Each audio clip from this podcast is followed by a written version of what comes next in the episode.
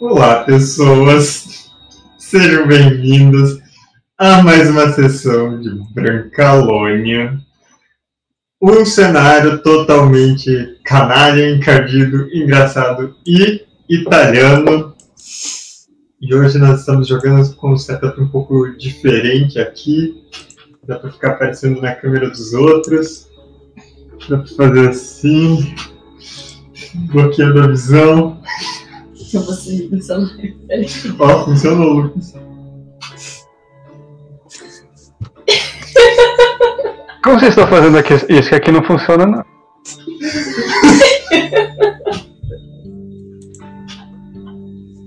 Ai, Ai, que idiotice. Conta pra cara. Se vocês não conhecem Brancalônia ainda, vão lá no Eu não canal. posso mutar agora que eu não dou risada. Não, não pode dar risada, Bel. Para. Em silêncio, vai.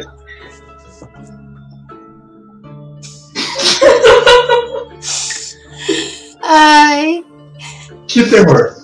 Ahn, se vocês não conhecem Brancalônia, vão lá no YouTube, nas Ideias Arcanas, confiram todas as sessões que a gente já jogou da nossa campanha e também todos os vídeos explicando como se joga esse cenário, o que tem de diferente nele, como funciona a regra de briga, ou como são as classes e esse tipo de coisa.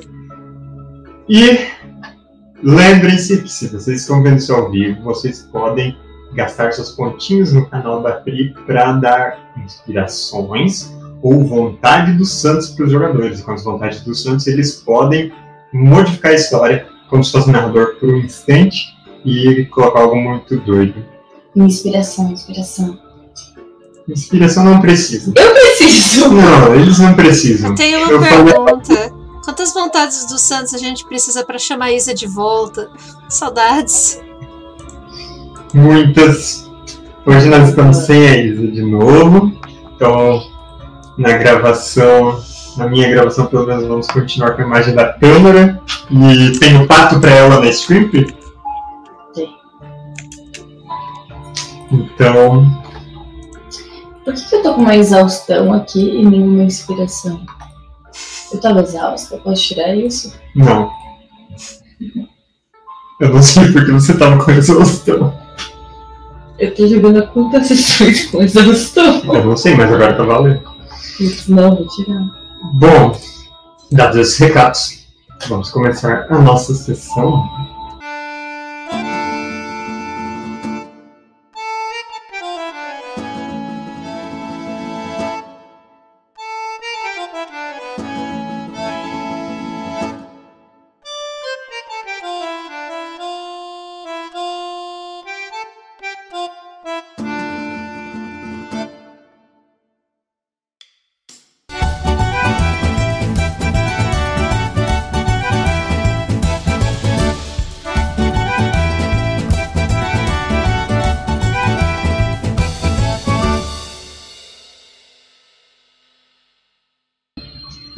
Última sessão, vocês estavam em Apolônia, uma das cidades mais antigas do Reino de Itália, e ainda na mesma região que, ah, que da, da Alásia. Deixa eu colocar um mapinha, inclusive. Em Apolônia, vocês participaram de algumas apresentações musicais e depois saíram para explorar a cidade, já que o barco de vocês teve um pequeno acidente na hora de aportar. E ali em Apolônia vocês arranjaram ah, novos contatos para fazer apresentações musicais, para fazer furtos religiosos e também para vocês ah, aprenderem novas coisas. Então, no mesmo dia, nós tivemos uma fuga de uma catedral com uma relíquia, o pé mumificado de um santo.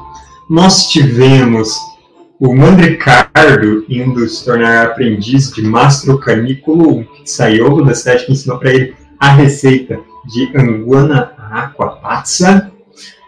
E nós tivemos a Mandriana e a Tâmara indo para uma reunião da máfia.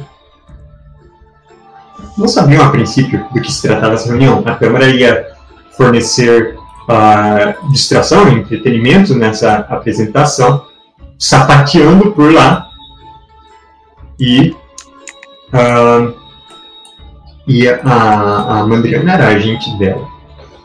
A Mandriana vasculhou os papéis, o contrato assinado e encontrou ah, as informações de que essa era uma reunião da sociedade honrada, uma verdadeira máfia de Zágara. E a Tâmara depois teve um segredo para contar para vocês. Depois que a apresentação transcorreu tudo certo, vocês já tinham sido partes. Mas quando ela começou a contar esse segredo, ela começou a ser eletrocutada magicamente, porque contrato mágico. Contratos são coisas sérias. Contratos são coisas sérias. É, foi difícil, mas ela deu um jeito de contar que durante essa reunião os mafiosos eles discutiram o destino ou paradeiro de uma pessoa que supostamente estava morta. A antiga condottiera da companhia de vocês, da Molho Morte, que supostamente tinha morrido quando a Molho Morte foi atacada pelos uh, infames dos Rompe-Pilastra, mas que ela aparentemente está viva e capturada, mas ela não conseguiu contar muita coisa. E claro, tinha ficado a preocupação, que a Mandriana deixou bem claro que vocês são da Molho Morte. então, que implicações isso terá? Bom, só o futuro vai dizer, não é mesmo? Ah, mas eu nem cheguei a conhecer ela, não tenho ligação aí com ela. Eu expliquei isso pra máfia depois. Tranquilo, quem nunca? Eu só errei que eu falei que vocês estão em Alásia, mas não, vocês estão em Volturnia, fica ao sul da Alásia. A gente podia plantar uma bomba dentro da câmara e mandar ela de novo pra fazer um show Uhum. e explodir. E seria o final glorioso. Ou a gente só faz que nem a gente fez lá com o Pantogan, continua ignorante e vai embora! É, de qualquer jeito, é um novo dia, vocês estavam discutindo esse tipo de coisa no seu café da manhã, quando então estava botando as calças, e o que vocês vão fazer? Hum, Bom, eu. A Anguana tá bem conservada? Tá, num barril de sal. Bom, se ela tá bem conservada, não vou preparar ela tão cedo ainda, então. Hum. Você vai preparar quando tiver estragada? Não, não, é que assim, não tem tanta pressa de, ah, meu Deus, agora que eu sei, eu tenho que fazer assim pra ontem esse negócio. Entende? O professor já foi embora? Não. O. ah, o Dr. de Festa ele estava ainda na cidade. Ele falou que ele ia ficar uns dias por aqui ainda. E depois ele ia achar o, o caminho dele. Então nós não vamos ver ele mais. É, ele não vai viajar com vocês. Ah, se a gente Então, não ontem- tiver mais assuntos, vamos voltar pra Porto, então. Começar a viagem, a gente vai a pé, né? Mas Ricardinho, ele falou que tinha um negócio pra te dar. Pra mim? Sim. Acho que era de certo tchau só. Olha, olha a cara de Miguel. Olha a cara de Tenho- Miguel. É, não tem nenhum assunto que ele não. Talvez a Mandri tenha alguma, algum pormenor de contrato, mas eu não tenho nada não. Bom, Ricardinho, ele falou que tinha a ver com a filha dele. Definitivamente não tem nada a ver, ele não tem filha. Inclusive ele te falou que não tem filha, Panetone. Mas não é a filha dele que é a senhora das colheres? Rainha das colheres. Dama das colheres. Sabe, isso tá me lembrando Ah, o naipe de baralho. Daqui a pouco a gente. Sabe o que que eu acho que você devia fazer, Panetone? Eu vou te dar uma ideia. Pega essas palavras estranhas que de vez em quando você fala, cria naipe de baralho. Faz um naipe de baralho personalizado seu e espalha pelo mundo, você vai ficar rico. Aposto que Dama das Colheres é um excelente naipe de baralho. Ó, dama, colher, colher, naipe, perfeito. Mas já existe no baralho espanhol que tem 47 naipes e 7 reis. A dama das colheres, quando você tá jogando trinca-ferro, ela, se ela tiver de ponta cabeça, a hora que você pega ela do, do baralho, ela, ela derrota o rei de, de. Era rei de navalhas. Beleza, a gente vai a pé. Quantos dias de viagem são? Alguém sabe? Tem um mapa? Não seria bom a gente saber o nome daquele pessoal que tá querendo matar a, a mulher lá? Mas a gente Não se- sabe, os bens honrados. Ou algo assim. E se eles são da máfia, eles vão nos encontrar, não precisamos encontrar eles.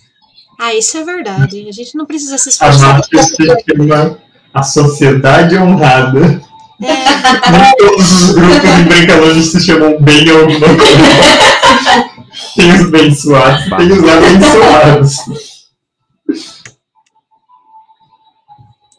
Qual é o nome da nossa. da, da chefe? Eu me fugiu o nome dela. Argalifa Três Eu Dentes. só lembro de Aqua. É a Argalifa. Argalifa, não Aqualifa. É essa que é que- Mandei no chat. a morte que vai ser assassinada? Não, ela tá viva. Ela é. Agora ela é um boneco de. um boneco humano. Não é Tâmara. que engraçado que eu tô ouvindo a música. Onde ela tava? Eu não lembro.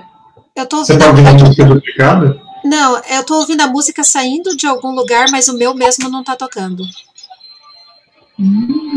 Alguém tá Ela ouvindo. tá É, aqui.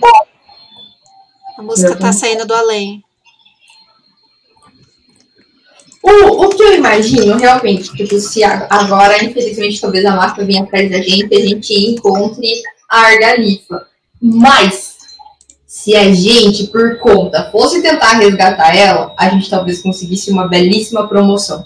Eu acho que sim. É, eu acho que o Croquete matou ela ou entregou pra morte e nós não podemos fazer isso. Que o Croquete é o nosso chefe agora. Mas não sei, eu não tenho muito amor pelo croquete também. Eu acho que por mim. Não, mas a gente precisa do Croquete pra gente tomar o poder dele e nós sermos os, os abençoados e assim eu conseguir pintar a parede do meu quarto de amarelo, já que o Croquete não deixa.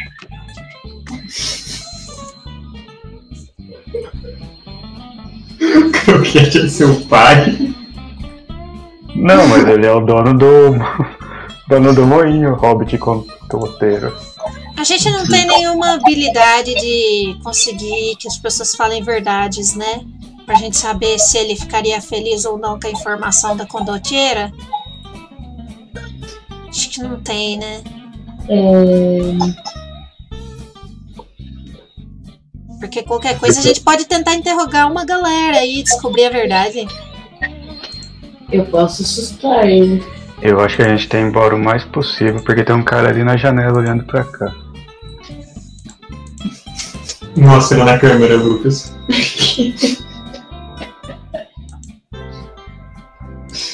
E você mostrou sua janela, agora as pessoas sabem onde você mora. Ai meu Deus! Se muda agora. Venham me matar. O Lucas tá que nem aquele cara pedindo pra pessoa stalkear ele. Mandando o endereço da casa. Coisa. Mandando o endereço, Lucas. Que cara é essa, Pri? Ah. Tô lendo minhas magias, formulando um plano, mas eu sou burro. É, Eu posso causar medo nele. Tipo assim,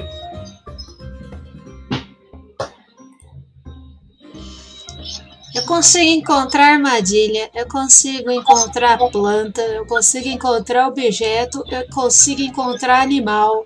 A gente consegue considerar que um ser humano é um animal? Não para os propósitos da magia. Então eu não tenho Ah. nada a oferecer pra essa busca. A Mas- Aquafina, ela era marionete ou ela é humana? A Argalipa, ela é uma morgante. Então o Croquete matou ela, porque marionetes não gostam de morgantes. Não é verdade, Tâmara? A Tâmara sapateia pra você. A Tamara fala de você não gosta mesmo. Mas como se você não gosta de mim, se eu gosto de você? A Tamara joga um sapato na cara dele. E eu desvio igual o, George Bush. Será que você desvia? Uma- aqui, aqui Mandriana caiu, tá? Sim, tá. Sim. Faz uma salvaguarda de destreza, Lucas. Por que, que a gente não confia só na nossa percepção pra saber se o outro lá tá mentindo? É uma opção. O cara tirou 20, não acredito nisso. Eu não acredito. Eu não acredito. É- São os piores 20. Mentira! Caramba, ele desviou do sapato mesmo. Ele não só desviou do sapato, ele pegou o sapato no ar Com o pé. Pois é. com o pé. Ele deu um mortal e o pé dele encaixou perfeitamente no sapato. Quando tu fica o mesmo que a Tâmara. O dedinho cabe. Uhum. 34. Nossa, a Tâmara tem um pé muito grande, então, porque ela tem, tipo, um metro de altura. Por que que você acha que o talento dela é sapatear? Os nossos olhos vão automaticamente pro pé dela. Caramba! Por isso que o, o, o, o, o Panetone sempre cai de telhado, porque ele tem um pezinho muito pequenininho. É, tá tudo conectado. Não é pequeno, é 34. 34 é pequenininho. Não é não. Pro tamanho do, do Panetone, Quanto, qual você acha que é a altura do Panetone? alto. 1,60. Ele tem um, ele tem 1,20. Você não lembra que ele é um morgante anão? Mas ele, ele comparado aos outros, ele tem uma altura média, não tem? Eu sou maior que o Panetone? Mentira, o Panetone tem 1,60. Ou algo assim. Então, Quantos metros tem a Libicoca? não faço ideia. Eu acho que você pode até ser um pouquinho mais alto que o Panetone, mas ele definitivamente é mais largo. Bem mais É. largo. E mais, e mais inteligente. E mais bonito, e mais perspicaz. Mais. Ele se veste melhor, ele tem uma camisa de seda. Caramba, eu tô sendo muito humilhada. eu, eu apoio colocar uma bomba dentro do panetone e levar ele pro encontro da máfia e matar os Panetone com certeza ia ser chamado pra entrar na máfia. Pronto. Dom Panetone. O panetone honroso, não é os. Como que é? Os honrosos? Qual que é o nome dos caras? A sociedade honrada. A sociedade.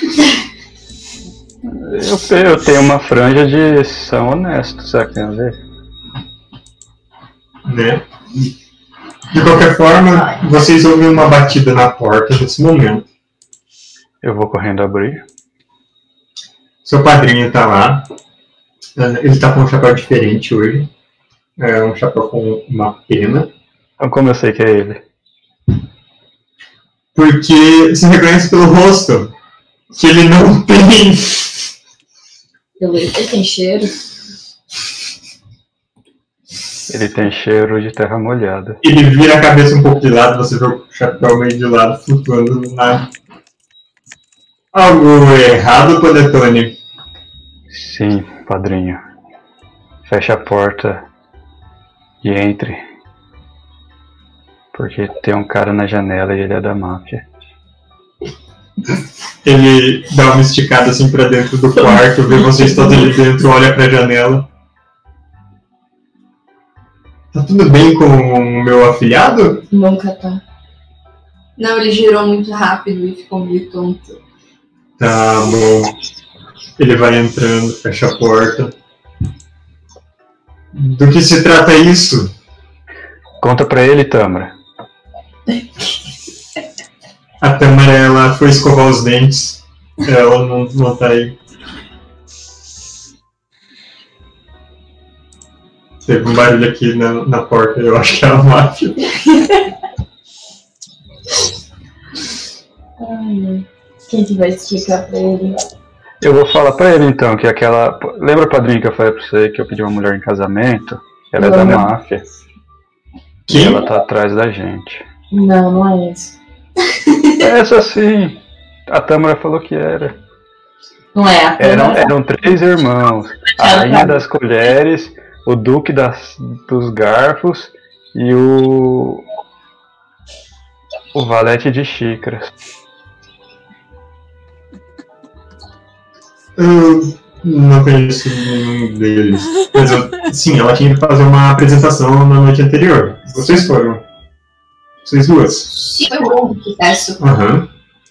Mas agora o que acontece é que nós estamos num dilema moral, pois nós sabemos que uma pessoa. Quem caiu fio de novo? Eu acho que sim. Sim. Tudo bem. Te ouvimos. Ah, Aham. Uma pessoa está em posse da máfia e dos seus desejos funestos. E nós podemos interferir nisso e potencialmente morrer. Ou nós podemos não interferir nisso e morrer mais tarde. E a gente não sabe como isso pode afetar nossos negócios. Não interferimos. Mas, Panetone, como você sabe que a, a Galifa não é a sua futura esposa? Já parou pra pensar nisso? Porque ela é morgante e morgantes não gostam de nanomorgantes. Foi por isso que. Bom, vocês sabem a história, né? Então, é isso. Não, conta aí, eu não sei a história. Vamos falar assim, meu afilhado. Todo mundo sabe que o tamanho não é documento e o que importa é seu grande coração. Eu acho, Panetone, que as pessoas não gostam de você pela sua personalidade, não pelo seu tamanho. Mandricardo, somos todos quase família aqui. Olha por tudo que nós já passamos. Resolvemos assuntos da alma juntos. E fizemos uma viagem de navio juntos. Enfrentamos temporais e. O que mais? Doutor, você não pode falar. Doutor, você não pode falar uns negócios desses, senão ele vai achar que tá no direito de casar com a minha irmã, doutor. Não dá ideia. Eu não temeria pela Mandriana se eu fosse. Você é Não, acabou de dar eu, ideia. eu não tenho interesse em casar com ela de novo. Uma vez já é suficiente. É, a tá- gente já cometeu esse erro uma vez e não deu muito certo. É cânone. Meu Deus, não. Eu já falei, contratos são coisas sérias. Não brinque com contratos. A gente vira pra cá porque estão casados. Não acredito, velho. Que decepção. Tá, então o documento que eu tentei forjar e falhei era os papel de divórcio. Por isso que eu também sou criminoso. Não, eu acho que você forjou, você tentou forjar alguma coisa qualquer e no final saiu uma certidão de casamento. E foi por culpa sua. Puta, velho, é Essa- possível, é possível. Essa história vai ter que ser muito bem explicada. Meu Deus. Mas já somos divorciados. Ou pelo menos eu fugi do casamento. Caramba, então quer dizer que se os dois fogem do casamento, ao invés de divórcio, os dois são procurados por romper contrato? Caramba, que incrível. Parabéns, viu? Hum. Ah, Felicidades ao casal. vocês estão planejando ficarem mais um tempo aqui? Por mim, nós iríamos embora. Vocês estão planejando ir embora de fininho, disfarçados, com outros nomes? Não, porque eu não, não tenho medo, não sou uma pessoa que foge da briga. Se a máfia quiser vir atrás de mim, que venha. Eu acho que agir de forma suspeita é o que vai levantar a bandeira. Tem que sair com naturalidade. Vocês falaram pra máfia que a gente era do. Sim. É? Do Sim. Morte? Aham. Ah. Legal. Será que eles não estão seguindo a gente? Eu. Eu acho que se a gente continuar a nossa vida de boa, eles vão ver que a gente não tem nada a ver com nada, que ninguém nada aconteceu, vão achar que é, não vai dar nada. Eu vou procurar outro esconderijo para os meus achados arqueológicos, com licença. E sai pela porta. Eu acho honestamente que o melhor curso de ação é não fazer nada suspeito e seguir normal com a vida. Finge que não falou nada, que não sabe nada e beleza. Mas se a gente fosse tentar achar a chefe antiga, a gente começaria por onde? A Tâmara sabe. Tomara Botar ter escondido. escovando os dentes. Eu acho que nós temos que voltar pro moinho e nos prepararmos para a guerra das sete famílias. E eu levo os colchões. Eu ia falar que a gente precisava arrumar uma mulinha pra levar nossas coisas. Mas já que o panetone carrega, tá tudo bem. Não, eu carrego os colchões. Então a gente precisa de uma mulinha. Quanto, quanto que é uma mula? Uma mula? Essa é uma ótima pergunta. Eu vou na janela e pergunto pra alguém que tá na rua quanto que é uma mula. Você escuta de volta. Mula é você, seu animal! Não, eu não sou não, eu acho que não. Será? Né? A, gente- Tenta aí, tenta fazer ação de mula.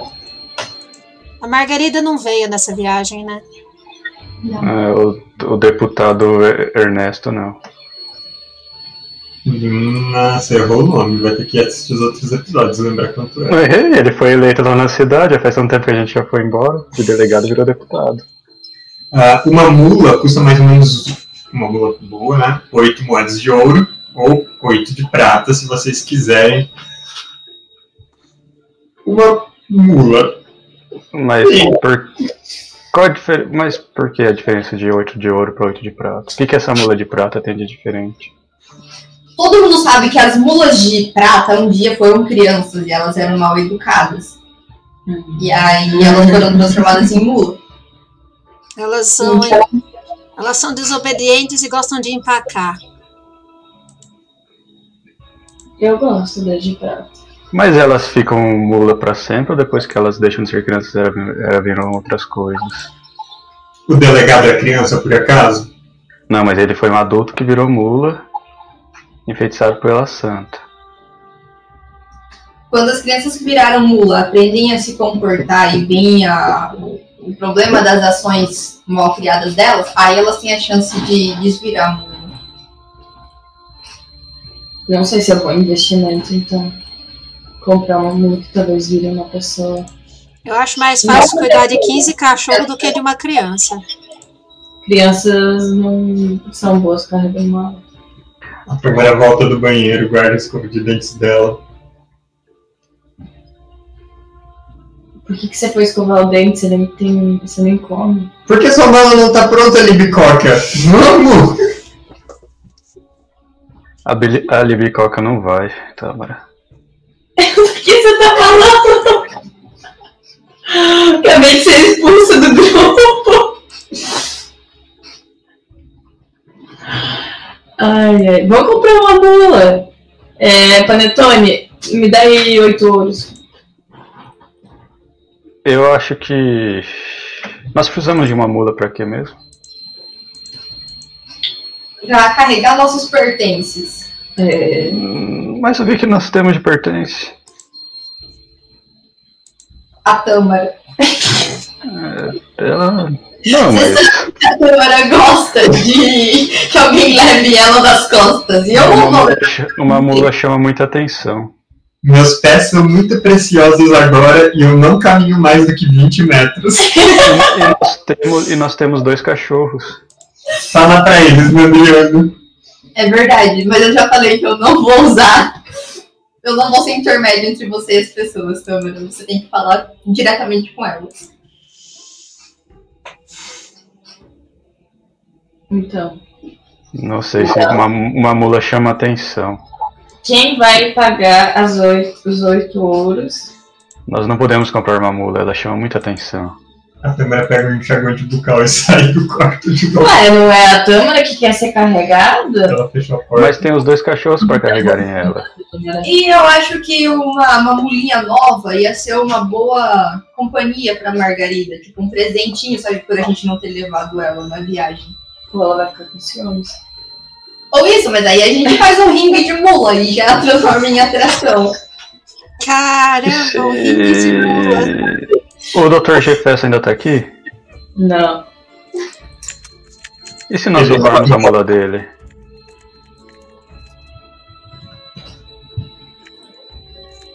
Ele de fato tinha uma mula. Vamos roubar a mula dele e sairmos daqui foragidos. Meu Deus do céu. Você vai roubar seu padrinho. Esse que não- tu não vai casar com a filha dele, tá doido? homem? Olha, existe gente ruim, existe panetone, hein? Caramba. Mas não, é, não vai ser roubo, já que ele é meu padrinho. É por todos esses anos que ele nunca me deu nenhum presente. O Dr. Gefesto bate na porta. Fica esperando alguém abrir pra ele. Você sabe Eu que é pergunto quem é. Seu padrinho. Qual? O mais bonito. É de batismo, de crisma, de casamento, de divórcio. Ah, Tem padrinho de divórcio? Você é divorciado, Panetone? Sou gente, essa história. Fala abaixo que ela tá aqui dentro. Ele abre a porta.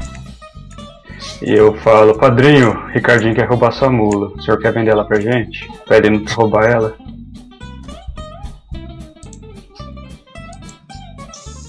Sim, eu vendo minha mula pra vocês. Eu estou precisando me livrar de algumas coisas mesmo.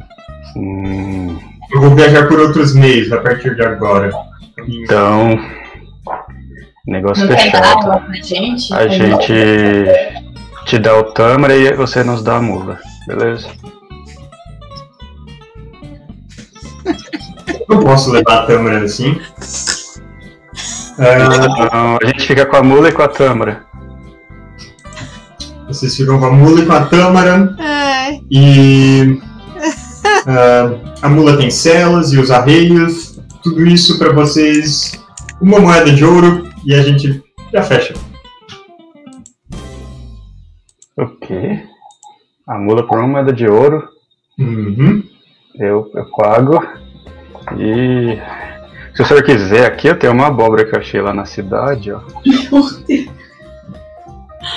É claramente apodrecida. Eu tirei da minha ficha, mal. Ok. Ah, certo.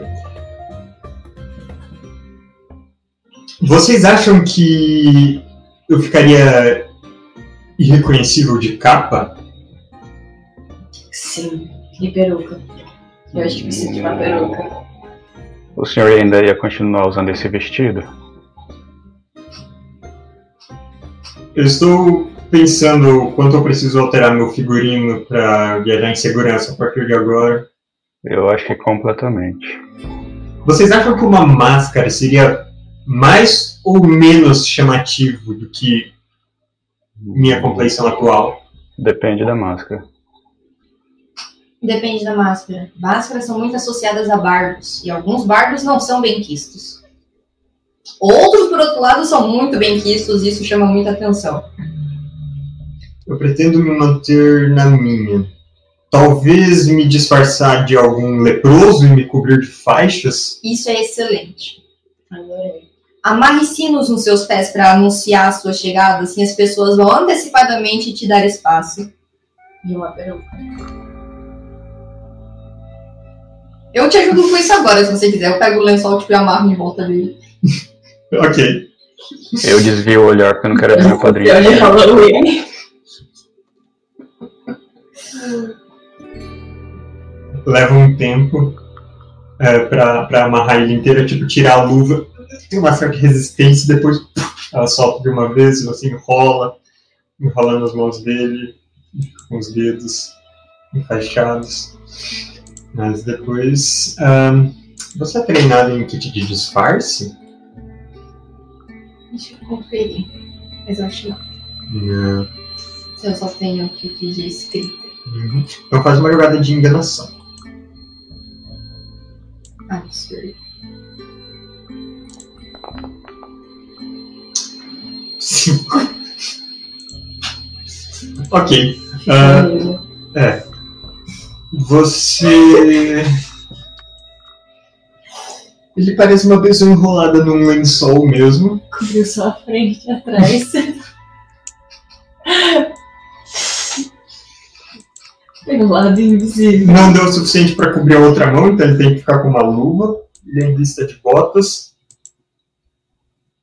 Ele dá uma olhada. Você vê que ele não quer falar nada. Bom. Ahn, Onde tá a mula? no estábulo daqui da estalagem. Ah, ela se chama Pinocchio, escorre o cabelo dela. Crina, eu acho que é o termo. Toda. a cada três dias, eu diria.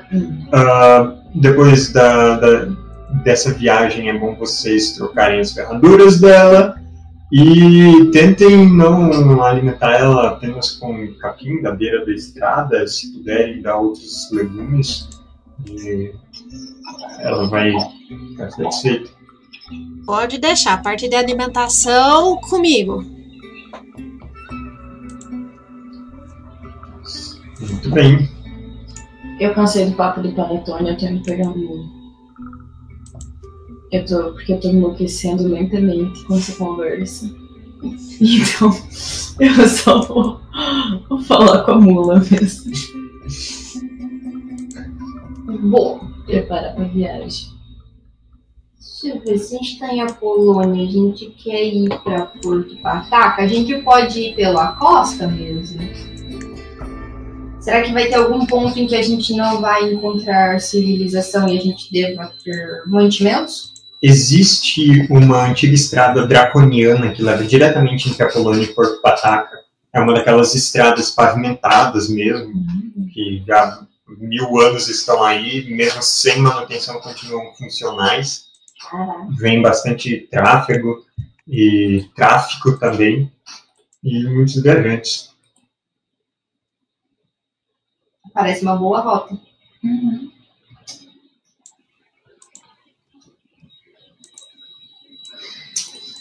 Bom, se vocês estão decididos pela sua rota, eu vou esperar vocês saírem da estalagem antes de eu sair, não quero sair junto com vocês. Talvez eu saia na calada da noite. E quando eu estiver em segurança, eu mando uma carta para o Moinho Carrasco. Mande notícias. E quando tiver sua publicação também. Claro, eu vou mandar uma cópia do boletim. E mande, uma, mande fotos da sua filha também. Estou com saudades dela. Deus do céu. Claro, Panetone. Tadinho. Claro. Dê um abraço no seu padrinho. Ele te dá um, um abraço, bate nas suas costas. Eu dou um Falou. abraço também. Toma cuidado no caminho. Quando visitar seu pai, mande. ah, mande um oi. E mandem meus cumprimentos ao Croquete também. A gente não ia matar ele? Vocês vão fazer o que com o pobre do Croquete? Eu não tô nessa conversa, só passou um desconhecido na janela falou isso. E é aquele baixinho carregando pote de compota de folhas.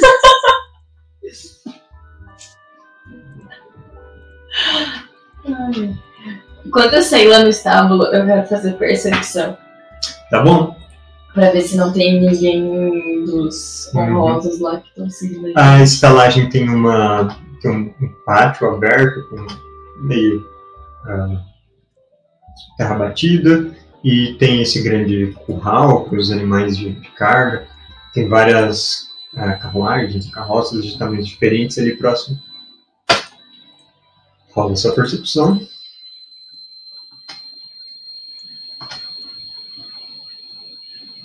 Seis. Olha, eu bati minha cara na parede. Você tá olhando muito em volta e bate a testa na, na porta de entrada do, do estábulo. Alguém me atacou. Aí a porta abre. Você quer, moça? Tem um, um menino de tipo, uns 13 anos ali, feno no cabelo. Eu vim buscar a. Pinote. Pinote. Mas você não é aquele inexistente. Ele vendeu pra nós. Como que eu sei que isso é verdade? Porque eu tô falando. Tá me chamando de mentirosa. Tá chamando a sua cliente de mentirosa. Não falei nada. Não. É só. Só acho que você não tem nenhuma documentação. Dá um soco nele e sai correndo com a mula. Ele cutuca um dente frouxo. Um dente de Eu, leite. eu, eu vou tirar um- um- um- uma moeda de, de cobre e vou falar. E essa documentação aqui? Agora que eu tô olhando bem, eu não tô vendo sua cara. Pois é, né? Tá bom. Você comprou criança com um colo!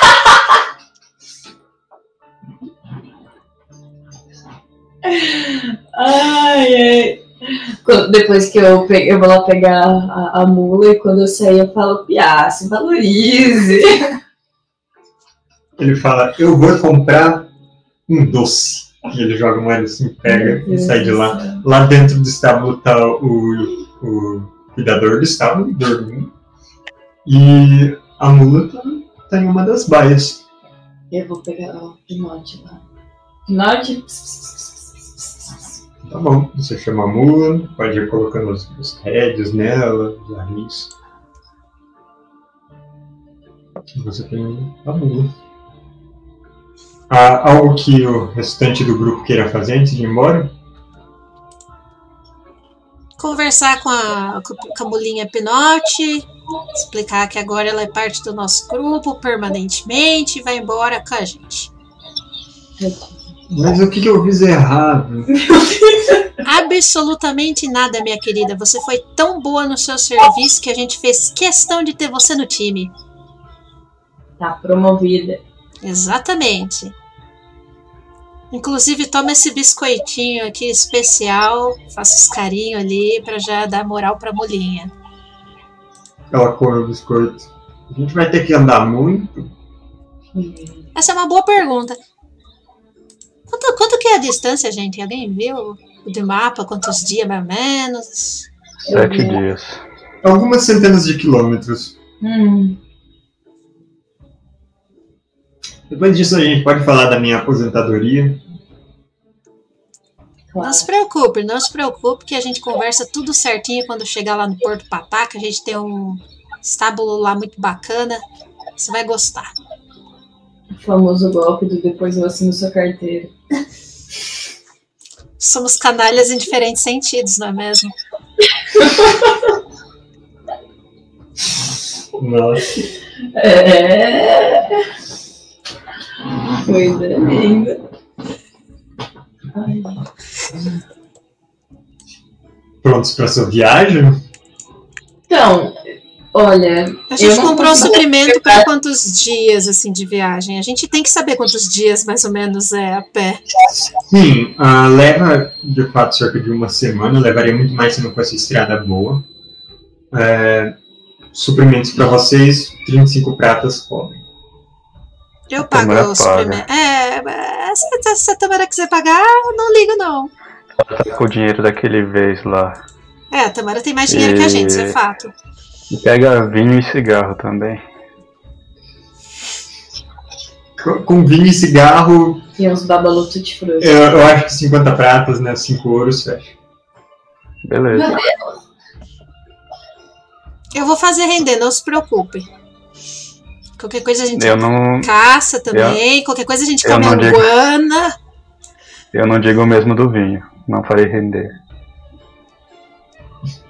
Eu acho que a parte a mais do vinho o Panetone devia pagar. Eu acho no bicho da câmera. Você já mexeu tantas vezes.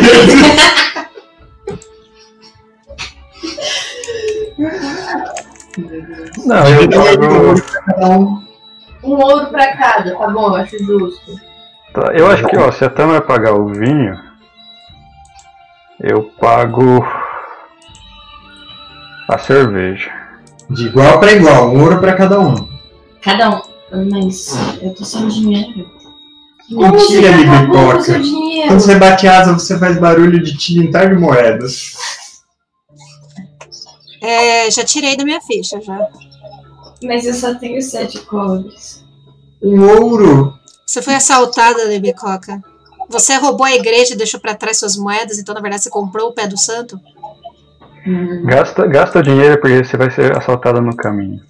Ah, é verdade. ok, eu dou um ouro. Se como quiser comprar tipo, inutilidades também, aproveita. Sim. Cara, eu vou. Eu tenho uma quiser- camisa. Minha camisa de cera tá em que situação? Sua camiseta de seda. ah, você já. Eu acho que você não passou por nenhuma situação que estragaria ela. Não, ele sempre cuidadoso, ele tira a camiseta antes de, de se sujar. Né? Quando você pulou no mar, você tirou a camisa. Quando você pulou no Comprar um mar, cabide.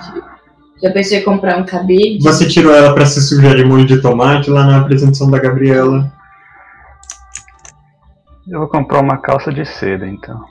Tá bom. Meu Deus Ah. do céu. A gente pode fazer uma calça de seda, eu diria que por uns dois ouros.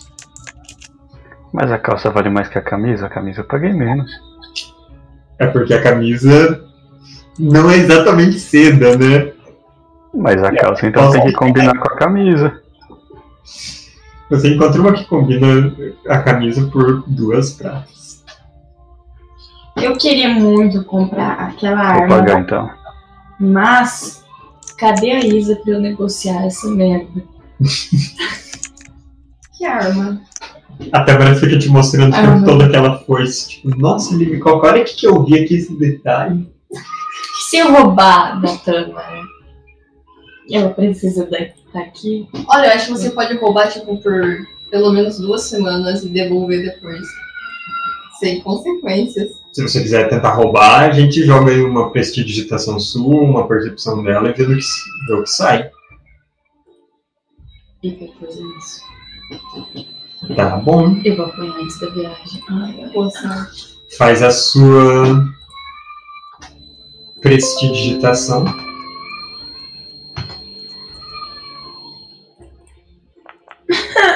Quinze? Onze. Opa! Quando ela vai escovar os dentes de novo na hora do almoço, você rouba ela. Roubou o livro dela também, que ela tem um livro de um rato. Ela tem um livro enorme chamado O Velho Ratão. Não me interessa, né? Não? Tá bom. Eu vou, te colo- vou colocar na sua ficha a foice besta dela. Eu vou ver quando sair o filme. Meu Deus, que absurdo. Roubando o próprio amigo.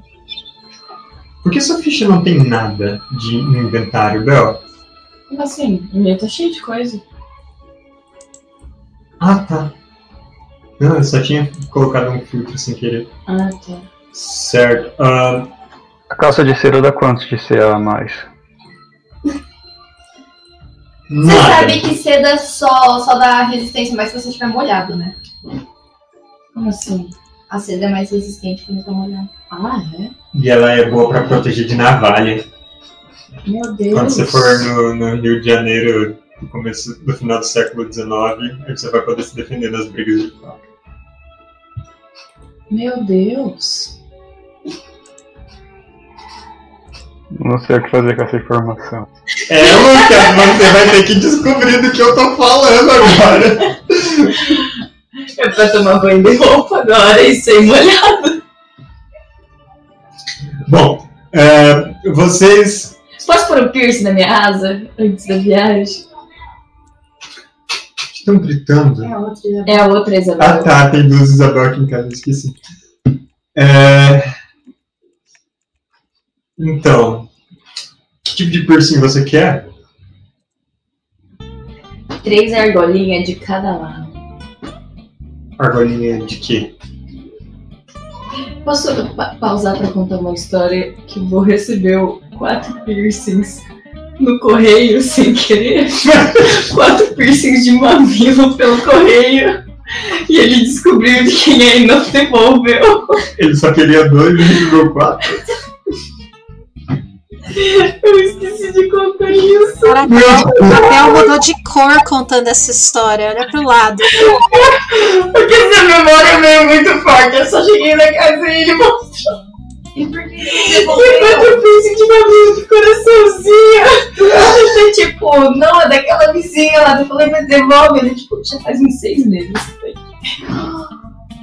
E a mulher se perguntando: Nossa, cadê minha encomenda? Sim. Cara. Que dó, que larápio. A gente vai devolver os piercings de mamilo da vizinha. Eu não sei quem é, ele não conta. Mas enfim. É, eu quero piercings de argolinha nas costas. De que material? Os ruins, aqueles que O, o infeccionam. mais barato que você vai conseguir vai ser tipo de O anzol. ferro mesmo. Você realmente conseguiria muito barato, tipo, anzóis meio extraviados, ou, ou uma- uns fechos, umas fivelas aleatórias pra colocar. Isso vai aumentar a minha. O quão assustador eu sou. Quanto tempo ela vai ficar sem voar por causa desse, desse anzol Não, nas asas dela? A arte que interfere na. Não, quando você coloca. o- Eu, pelo menos, quando eu coloquei brinco, eu não podia comer nem ovo, nem carne, nem voar. Você, Lucas, ou você Panetone? É, não, agora eu quero saber. Pera, ele não podia comer ovo nem voar?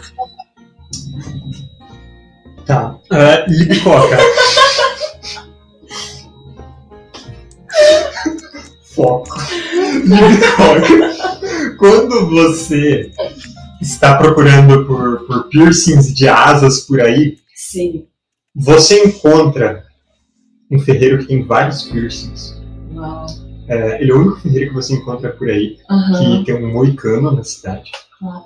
É, e ele ah, ele tem uma, uma proposta para você, Ai, Deus. um projeto especial. Ai, meu Deus. Ele vai roubar minha. Não, não, não. Você acha que além de de, de, de uns piercings, de umas de, de, de, um- de uns spikes e umas coisas assim, a gente acrescentar um couro, Aonde? umas coisas reforçadas Em que lugar? é, o- uma, umas grevas para as pernas, é, com, com uns espinhos assim para cima no joelho, Uhum. é, uma ombreira desse lado, uma fivela atravessando assim, rebitada. A ombreira a gente pode colocar alguma. ah, eu posso ver, o meu irmão é bom de desenho, a gente coloca alguma cara bem nela. Tipo de um bebê chorando. Pode ser também. Yes. O bebê diabo! O bebê diabo? Sim! É, um colete estiloso, basicamente uma armadura de couro batido. Mas o piercing vai onde? Em tudo! É, eu arranjo pro seu chifre também, dá pra colocar, você já viu? Colocar uma argola no chifre. Pode ser. Essa armadura dá bônus de intimidação, porque vai ficar sinistro. É. 45 ouros. Ah, Caralho. Vale a pena, hein? eu tenho Rouba a câmera e 45. pega o dinheiro dela. Você sabe que ele deve ter olhado antes e fez isso de propósito. Rouba a câmera. O que eu olhei foi o preço da armadura de couro batido. Nossa, até que é verdade. Nossa, era Miguel. Hum, Essa não tem versão ruim pra colocar, tem que ser ouro mesmo. ok. Eu topo. Mas assim, tem que ser a cara do bebê diabo no ombreiro. Vocês vão ter que passar mais uma noite na cidade. É, galera, eu vou ter que passar mais uma noite aqui, eu tenho um compromisso. Será que vale a pena? Vale muito a pena. Eu vou perder todo o meu dinheiro, vou chegar Vale muito a pena.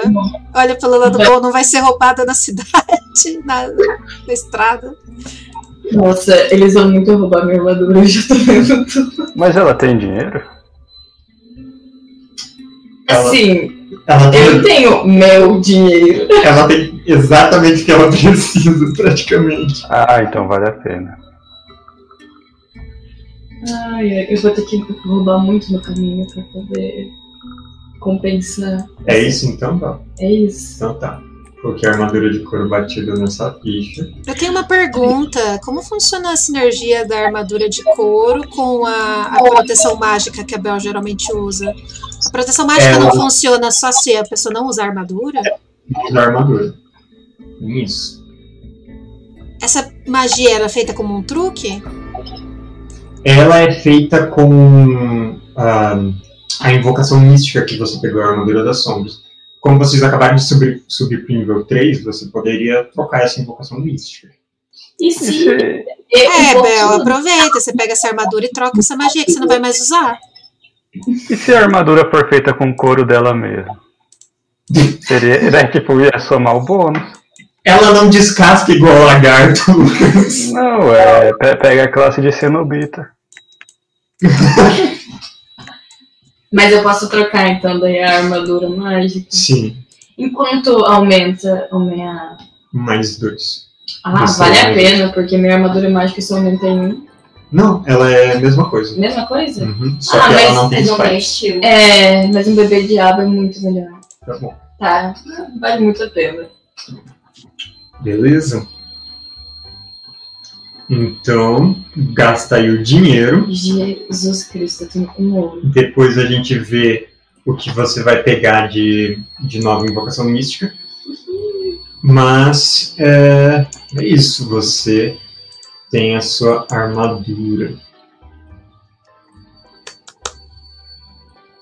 Com uma imagem do bebê diabo. Já tá pronta. No dia seguinte, ela A Bel é claramente agora um integrante de banda de heavy metal nas florestas nórdicas, fazendo clipe pra alguma coisa. pra alguma A Bel é o supla. Caralho! Meu Deus! Eu vou mudar minha imagem ali no Foundry agora.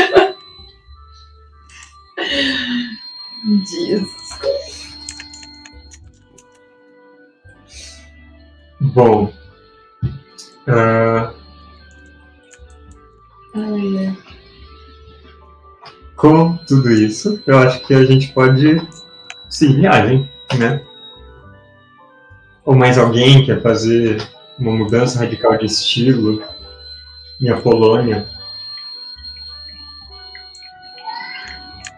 Não, eu sou, eu sou bonito do jeito que eu sou. Quanto, quanto a gente precisa pagar pra companhia?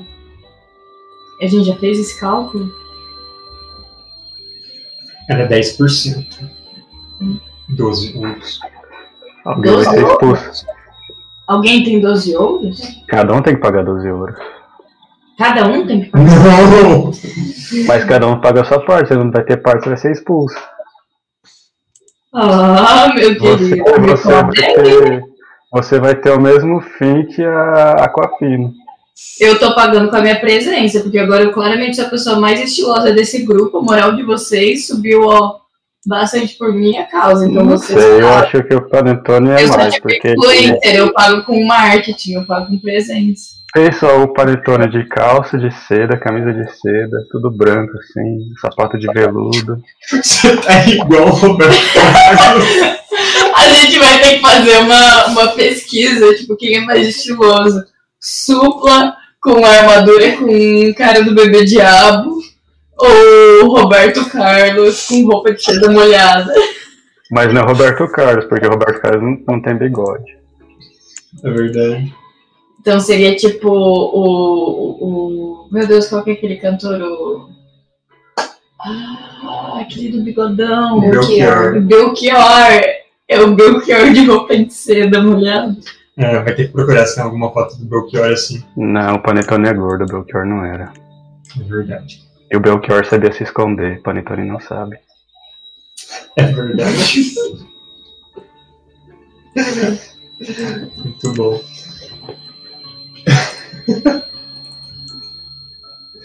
Beleza.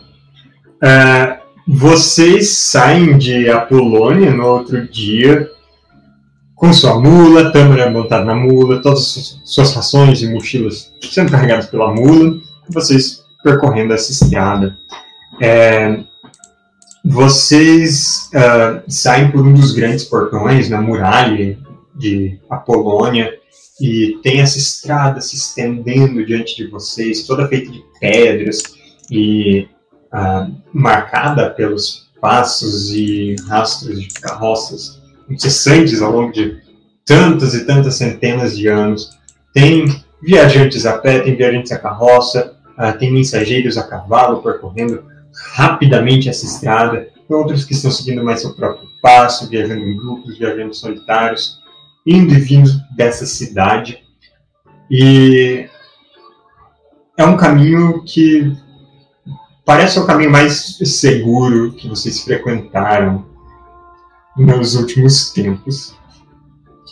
Vocês percorrem um dia inteiro é, vendo que inclusive tem placas indicando vilas quando elas tem alguma bifurcação na estrada, alguma é, rua de terra batida que, se desvia dela.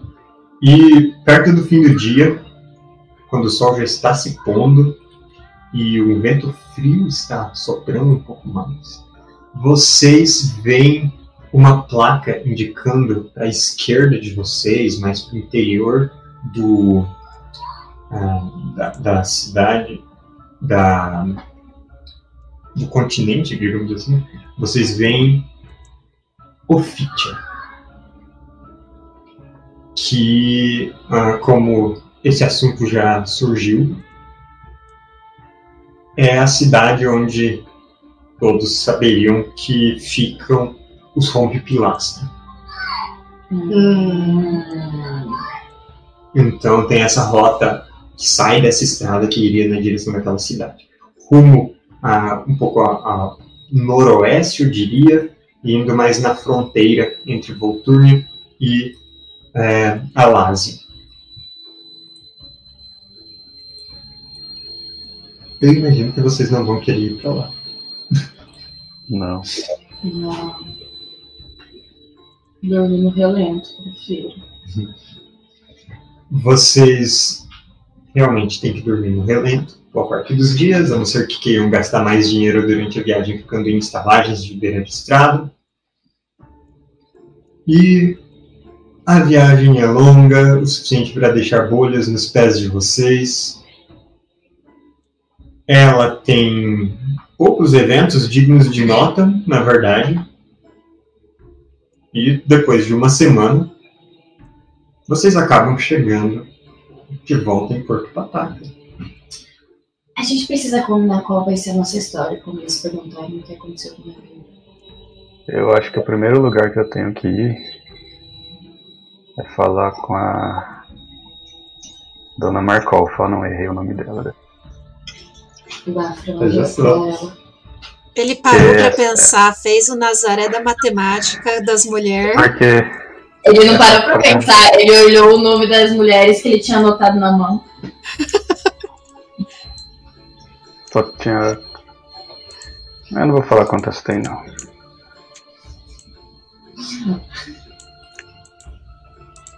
Bom, Eu só que preciso saber, tipo, a lista ela vai, tipo, até aqui, até aqui, a lista de mulheres. essa é uma pergunta que você nunca saberá. E é uma tatuagem. A não ser que você Ele- queira ver ele tirando a camisa de novo. Meu Deus me livre. Meus olhos queimam toda vez, não consigo olhar nem se eu quiser. Queimam de paixão. Supla e Roberto Carlos. Gostaria de lembrar de um certo D20 versus um certo 1, né? Não é, não é. Gostaria só de jogar isso no ar. Eu queria muito, eu queria muito ler a fanfic Supla e Roberto Carlos. Supla e Belchior. Bom, vocês enfim chegam em Porto Pataca. Vocês veem ao longe ah, os muros da cidade e aquela colina distante que é a cidade do Vaticínio, uma fortaleza em si só, e eh, o grande rio que atravessa o- a cidade, né, o Loiro Divino. E lá quase se destacando em meio às ruas e casas e construções de vários tipos aqui na cidade, na margem oeste, vocês veem no alto de um penhasco que fica na foz desse rio, o moinho carrasco. Ele tá inteiro? Ele está É inteiro, sempre uma preocupação. ele não está em chamas. Olha só. Que horas são? A bandeirola dos, dos abençoados de Porto Pataca, nem nada do tipo, né? Tipo, eles não compraram um lugar no, nesse meio tempo. Não, Ai, tá, tá, tá. A gente chegou que horas? eu diria que vocês chegam pro almoço. Ah, então eu vou na Dona Markova só de noite. Beleza.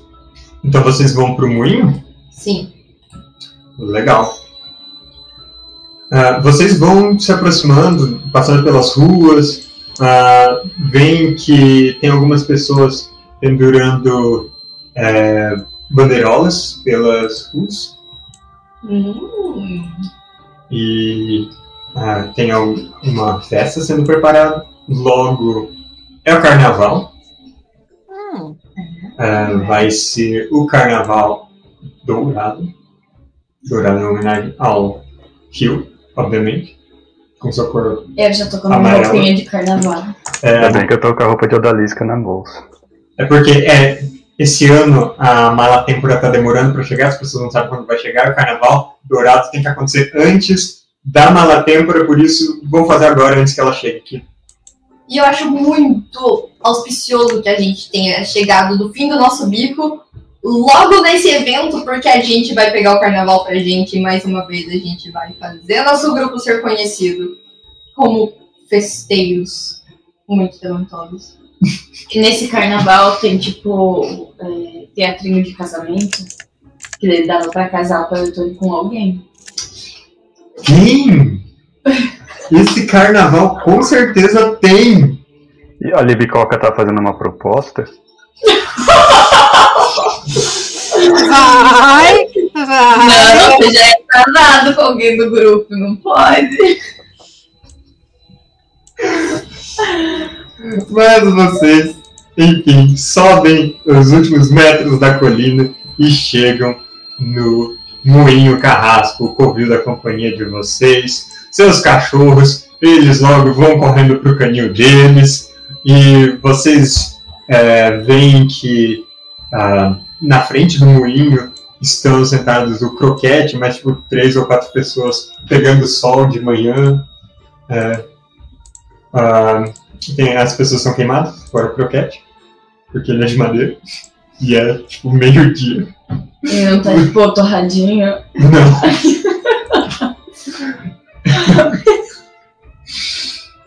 e ah, vocês escutam é, alguém tocando algum instrumento de corda lá dentro, tocando mal, vocês escutam é, pessoas rindo, e é aqui que a gente vai fazer o nosso intervalo. Então, daqui a uns 10 minutos a gente está de volta com a segunda metade da sessão. E vemos que tipo de doideira vai acontecer no Moinho Carrasco. Eu queria muito de verdade aquela armadura. Você não comprou a armadura? Eu gostaria Não, de não. dizer que, no geral, nosso grupo tem um foco muito baixo. Nossa, como a gente viaja! Caramba, é incrível. Mas eu acho que é Brancalone, acho que Brancalone é Graças a Deus. É. Sim, sim em Shadow, em Shadow a gente não viajava. É, É, porque, é porque quando a gente começava a viajar, alguém tentava assassinar a gente. Então, tipo, o foco volta rapidinho. não. É que nem, tipo, bêbado ficando sóbrio do susto. Esse é Shadow, né? Agora, tipo, não. O Brancalone é o bêbado bebendo mais pra não vir a ressaca, entendeu? Tô eternamente bêbado. Estamos de volta com a nossa sessão de Brancalone. E a gente tinha parado assim que vocês chegaram no covil de vocês, no covil da companhia Molho e Morte, na cidade de Porto Patacá. Um moinho transformado em antro de canalhas, chamado Moinho Carrasco.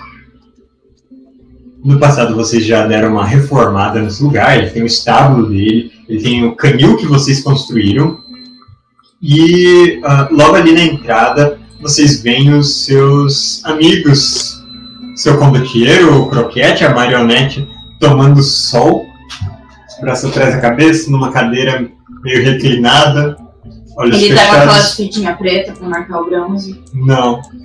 Ele é uma Nossa. marionete, ele é de madeira, ele não vai ficar bronzeado. e ah, outras pessoas da, da companhia, outros membros do, do antigo bando dele, antes dele se tornar condotieiro, estão ali tomando sol. E aí? Eu vou tomar sol com eles. Passa as fitinhas, panetone. O Anetone não gosta de marquinha. Ai meu Deus, ele vai tomar só um pelado. O croquete abre o olho. Ele levanta. Panetone, não, bota a calça! Não, Panetone!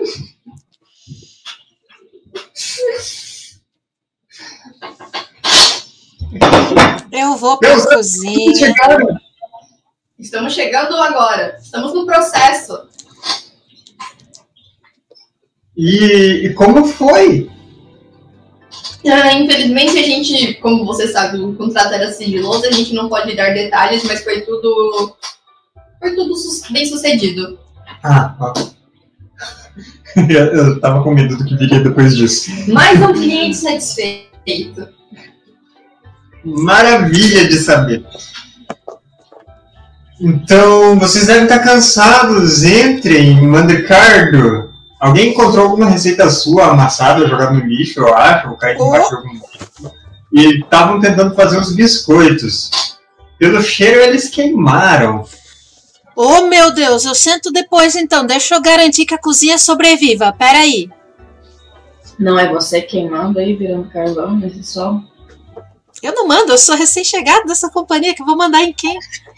Ah, não, você fala do marionete? Ah, tá. Mas, gente, vocês não podem tentar fazer receita assim. Calma. Ela falou, ela falou queimando, Ricardinho. É, des- desculpa a nossa exaltação, é que a gente tava olhando pela janela aqui do lado e dá pra ver o cachorro fazendo cocô na grama. É uma boa metáfora pra cozinha pegando fogo. Vocês começaram a assistir o filme? falando. É, não, eu acho que eu não pego fogo. Eu sou invernizado. Quer testar? E a. E a. Aquafina 3 dentes era invernizada também? Croquete. Oi? Gente, Desse jeito! Aquafina Três Dentes é quase tipo nome de perfume, sei lá. Isso é, É, não, não, não vamos falar dessas coisas agora. Como estão os nossos preparativos para o carnaval? Bom, ah, eles resolveram ficar bronzeados. Estão construindo a barricada. O... Alguém foi buscar o pau de sebo. Tem que preparar toda a comida. Uh, quanto tempo até as festividades? Certinho? Um dia. Eita, pega! Se for pra preparar comida pra, um monte, pra uma festança grande, alguém tem que ir no mercado comigo agora. E Croquete, quando a outra quando a Dotira era viva, ela deixava fazer essas festas também? Ou ela era contrária às festas e isso deixava você um pouco nervoso? Eu vou dar um mata-leão no panetone. O Panetone tá pelado. Vou jogar força. Tá Isso a não- dele isso não aumenta vai- quando ele tá pelado. Isso não vai impedir a Libicoca. Ela já, já tem interesses ocultos a essa altura do campeonato. O Panetone tá pelado, sou bronzeador, ele de qualquer vai tentar dar. O paneto, a Libicoca chega pra dar um mata-leão no Panetone. O Panetone fica, oh meu Deus, ela veio me fazer uma massagem. Aí a Libicoca tenta dar o mata-leão, mas falta força e parece realmente uma Ele tá muito liso com o bronzeador, eu não consigo prender o braço. Você tenta dar um mata-leão nele e você faz um crack assim nas costas que, nossa, isso dá uma aliviada nas tens na tensão dos seus ombros panetone. Era bem o que você precisava. Ai, que merda. O croquete, ele fala. Panetone, aqui é espaço público, aqui passa criança. Toma, to- toma cuidado, elas estão na, na escolinha agora, mas. Você, pode, você tem seu quarto, Panetone. Alô, gente! Puta que pariu, que susto. susto. Tchau! Beijo!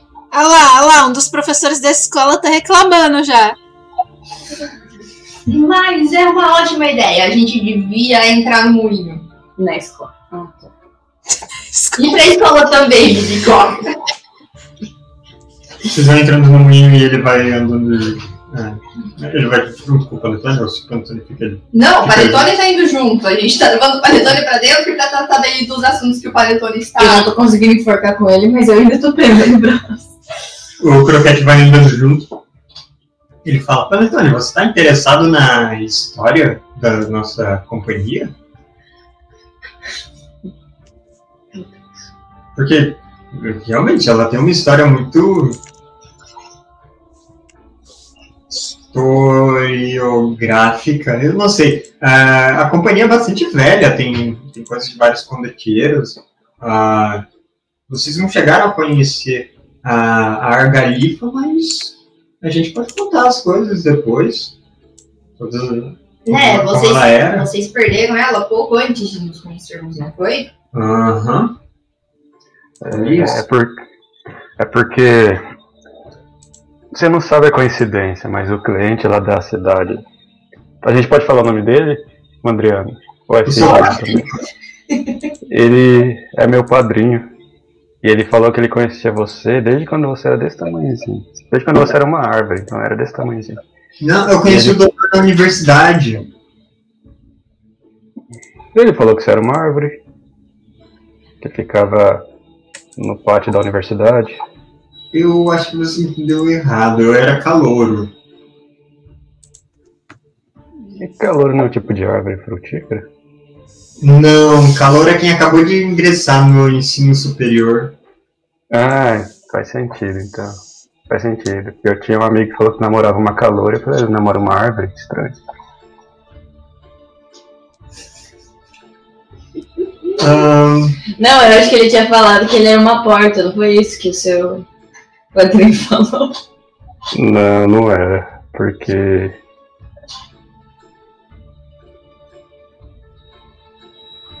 Tem alguma Eu coisa. lembro. Mas ele falou, ele falou que ele conhecia vocês. E. O Panetone usou cogumelo. E agora ele não tem. não tá com- conseguindo raciocinar, entendeu? Tá uma, tá uma viagem. Entendi. Falando cogumelo, croquete, a gente poderia ter assim autorização da companhia para tentar envenenar os abençoados de Porto Pataca com coisas perfeitamente é, inócuas, só que alucinógenas? Hum. Mas nós não somos os abençoados de Porto Pataca. Contanto que eles não estejam pilotando uma carroça nesse momento, porque aí isso seria de fato um crime. Mas. O que você tem em mente? Ah, a gente encontrou algumas coisas em Casinanta e eu pensei em colocar elas ah, para uso, sabe? Pra- Tá dizendo é legal? Me falaram que tem uns carneiros grandões por lá. A gente viu carneiros. Eu não lembro. Onde era Pazinanta? Ah, tá dizendo que era a ilha onde vocês deviam ter ido, Panetone. Ah, é sigilo isso. Carneiros, claro. Certo. É, Então, tá bom. Vou deixar vocês arrumarem suas coisas. A gente conversa depois. Ei, só uma, uma coisa muito séria que eu tenho que falar com você. Vem aqui que eu vou te falar um negócio. Antes, vamos dar nossa parte do dinheiro pra ele, porque se ele quiser preparar alguma coisa pra folia, ele vai precisar dos fundos. Não, não. Eu tenho que falar uma coisa urgente com Ah, ele. então. Tá bom. Eu vou ficar aqui. Ele. Ele tá querendo fazer alguma pegadinha comigo? Sim. Não. Croquete estreita os olhos e se aproxima com cuidado. Fala, Panetone. Então, lá na cidade, Ele vai falar Na mesmo. cidade? na cidade onde a gente veio de vir pra cá, Onde que era? cidade X. Não lembro o nome, é X igual alguma coisa. Então, daí eu fiquei pensando. Eu, eu, Com dor de estômago. eu fiquei pensando numa, numa questão e eu queria saber se você poderia me responder. No que eu puder. Oi. Então, e a dona Marcofa, como que ela passou nesse tempo? O senhor viu a dona Marcofa? Ela passou bem? É isso que eu fiquei pensando lá na cidade. Sua mulher? Não, eu não sou casado, não. Sou muito novo pra ser casado ainda. E você não casou cinco vezes, Panetone? É seguinte Mas- que eu tô conversando com ele. Não, com todo respeito, é que eu achei que fosse um relacionamento sério, porque você deu uma roda de queijo pra ela. Então, mas é sério, sempre meus relacionamentos são sérios. Ah, eu talvez tenha visto ela um ou outro dia. Acho que um dia que eu fui na igreja, eu, eu acho que eu vi ela. Mas ela não, não veio aqui não, não conversei. Não cheguei a Perguntou de conversar. mim Não, não cheguei a conversar com ela. o que, ela tava vestindo.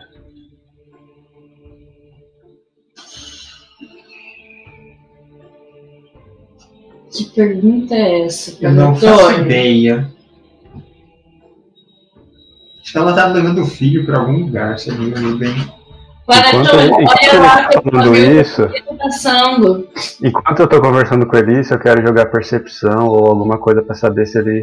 Falando do jeito que a gente tem uma conversa assim, ele teria capacidade de ter matado, mandado matar a mulher lá. Tá bom, joga a intuição. Meu Deus do céu. E agora, como os dados do Lucas sempre contam a melhor história, ele vai tirar um. Quer ver?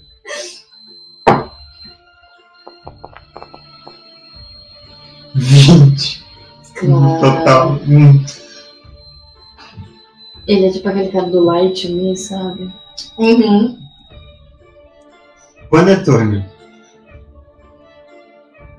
Você conversando com o croquete fica com a profunda impressão de que ele pede desculpa para os móveis da casa quando eles barram neles. Esse é o tipo de pessoa que é o croquete. Ele não tem no pequeno coração de madeira dele Maldade. a capacidade de mandar matar alguém. Vamos saber, então. Depois eu vou falar isso pro pessoal. Que eu. Eu consigo ler o coração das pessoas. Uhum. Isso aí. Hum, e. Vocês saíram com dois cachorros e voltaram com dois cachorros e uma mula. De quem que é aquela mula? É. Nossa, Compramos. nove Certo. ouros. Essa Nove é. horas porque ela fala. Mas ela só fala das três da manhã às três e meia da manhã também. 30 minutos por dia ela fala. Vocês fazerem suas malas e se assentarem. E eu vou ver o que a gente precisa comprar pra fazer a comida. Isso, vamos ao assunto interessante. Esses papos aí do Panetone é só lorota, vamos. Ele saindo no meio distraído, tentando entender as coisas que o Panetone fala. Depois eu quero falar com o Panetone. Eu acho que nem quem fala gíria de ladrão entende o que o Panetone fala. O Panetone fala de gíria de ladrão. Eu acho que o Panetone mistura a gíria de ladrão com a linguagem do amor, aí sai um dialeto próprio. É, Ladrão do o croquete- amor. Por isso que o croquete deu uma piscadinha pra ele. Ladrão de corações que chama. Hum. Eu acho que essa então. nova build o Master tem que mandar lá pros autores do Macarrone e contar que eles estão desatualizados. Tem o. O Panetone daria um paladino com o juramento do, do amor cavalheiresco. Muito bom. Isso existe. Os 10 mandamentos do amor. Esse mesmo. Ou eu juro por mim mesmo, por Deus, por meus pais. Vou te amar. Todos eles. Uau. Eu Lucas conhece assim mesmo. O problema do Panetone definitivamente não é o amor, é a falta de compromisso. O Ricardinho ainda tá aí também gosta de. É, eu fico resmungando o dia inteiro. Eu não entendo o Ricardinho. Se eu sou cunhado dele, ele acha ruim. Se eu não sou cunhado dele, ele acha ruim. Eu prefiro você não sendo meu cunhado.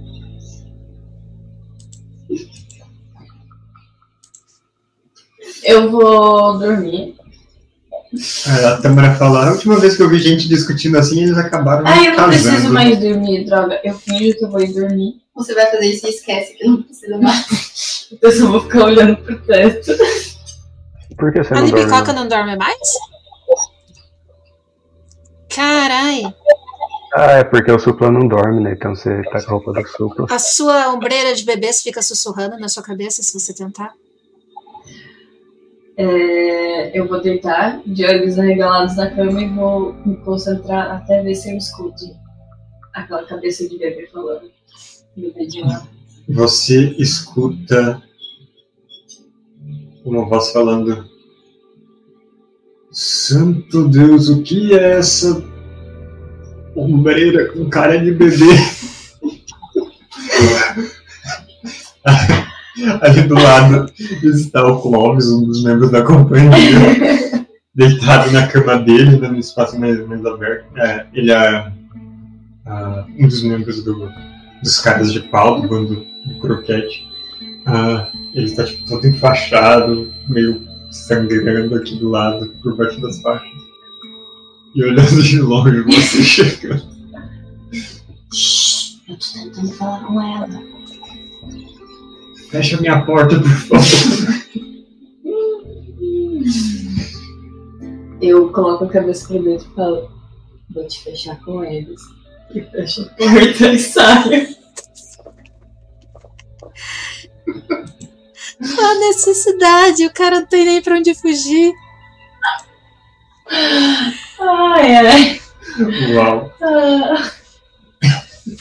Se Nossa. dormir, eu dormia feliz agora. Gente, ninguém, Pô, os quartos de vocês estão lá, como vocês Presta. deixaram. né? Vocês meio compartilham alguns quartos, né? Não, não tem quarto individual, mas geralmente compartilha com duas pessoas, eu diria. Eu não sei com quem você compartilha seu quarto. Libico.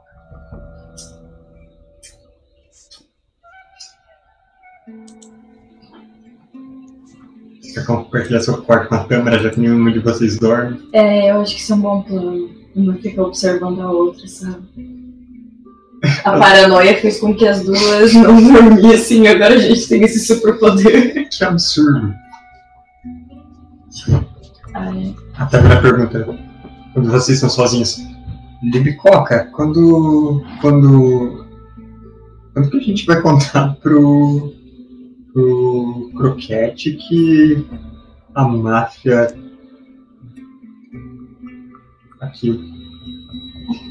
Não tá lá. eu não posso falar. Pois é, né? Não sei. Acho que tem que. A gente tem que ver o que a gente vai fazer.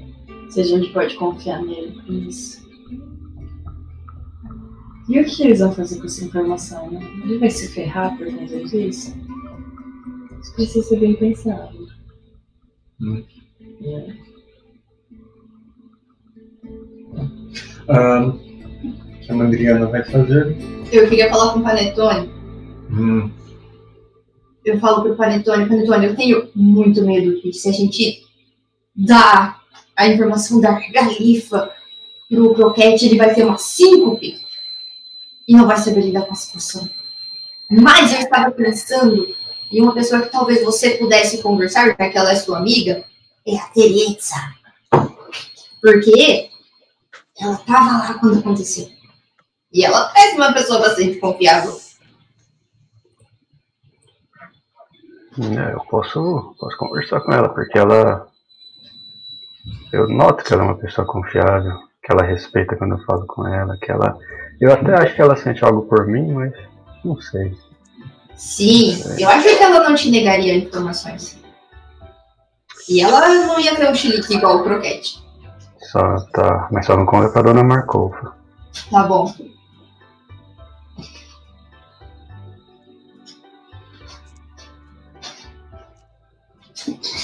ok. Eu quero, eu quero falar com a Mandriana e o Mandricardo e ver o que, que a gente vai fazer com essa informação. Porque eu não sei como a gente poderia se ferrar se a gente contasse isso para as pessoas. Bom, Eu não quero a liderança da, da companhia. É muito trabalho. E muito estresse. pode ser assim que a máfia tente eliminar a companhia inteira. Então seria bom a gente contar. Mas justamente por eles saberem que a gente sabe, enquanto a gente tá na ignorância, eles não têm nenhuma preocupação. Agora, se a gente tiver informação e for agir contra eles, aí vai estar justificado eles atacarem a gente. Mas eles não necessariamente vão saber que a gente pegou a informação deles. Eles não são idiotas, senão a organização já tinha acabado há muito tempo. Eles sabem especificamente que uma pessoa do grupo sabe. Agora, se essa pessoa espalhar a informação, todo mundo vira alvo. Assim, eles são um pouquinho idiotas, porque eles contaram isso na frente da trama. Não esquecendo que ela tinha um contrato para não contar e ela sofreu as consequências por dar contado. A gente não sabe o quanto eles confiam nos contratos lá do, do outro cara. Talvez eles fiquem de olho e, dependendo de como a gente se comportar, eles acham ou não. E se a gente fofocar isso pra alguém que não tem relação com a companhia, e daí a gente espera essa fofoca chegar pra nós E se a gente fizer uma carta anônima? Com sangue? Bom, se for fazer uma carta anônima com sangue, a informação tem que chegar no croquete, então. Tem que ser a carta pra ele, que é o líder. Mas eu falei pro Panetone dar uma investigada com a Teresa. A gente pode esperar para ver o que ele consegue. E se a gente falsificar uma carta como se fosse os abençoados de Porto Pataca escrevendo pra nós? Será que eles. O croquete daí- confiaria numa carta daquele pessoal? Eles não são rivais? Eles não, o croquete não pensaria que é um, um golpe ou uma piada de mau gosto? Eu acho que os abençoados do Porto Pataca nunca iam querer nos ajudar. Exatamente. A não ser que. Bom, eles uma. Eu não sei quem que exatamente do grupo deles mencionou que tinha respeito pela condottiera anterior, será? que- Alguém já mencionou isso alguma vez deles? E o, o pai, Era o Dom Gerardo, pai. é, ia falar outro nome. E se a gente não envolver a companhia e procurar esse Dom Gerardo. E se a gente aproveitar essa oportunidade pra intoxicar a comida deles da festa? Muita. Olha, olha, olha. Comida. Calma. Se a gente for intoxicar comida, vai ter gente inocente que vai ficar doente. Isso sempre Não vai ficar acontece. doente, vai ficar doidão, Mandri. Doidão como? Aí eu pego meu saquinho de cogumelos alucinógenos.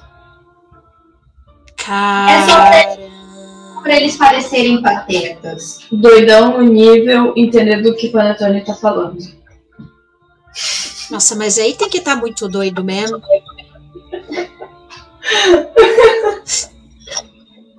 Só porque o cara não tá aí, vocês ficam falando nas costas dele. Tá. Mas aí como é que vocês vão garantir que só eles comam esse negócio? Falando que não é pra comer. Aí vai todo mundo querer comer. Esse é um excelente plano. Coisas que a gente aprende no inferno. Hum. Deixa eu dar uma olhada nesses cogumelos. Eu consegui Uhum. incorporar esses cogumelos numa receita pra ficar, tipo, não óbvio que é. Você consegue colocar eles em qualquer receita que normalmente seja iFung. Ok, como maravilha. Maravilha. Então a gente faz esse prato, fala que é só para os nossos convidados mais estimados e deixa eles cavarem a própria cova, quando a gente não estiver olhando.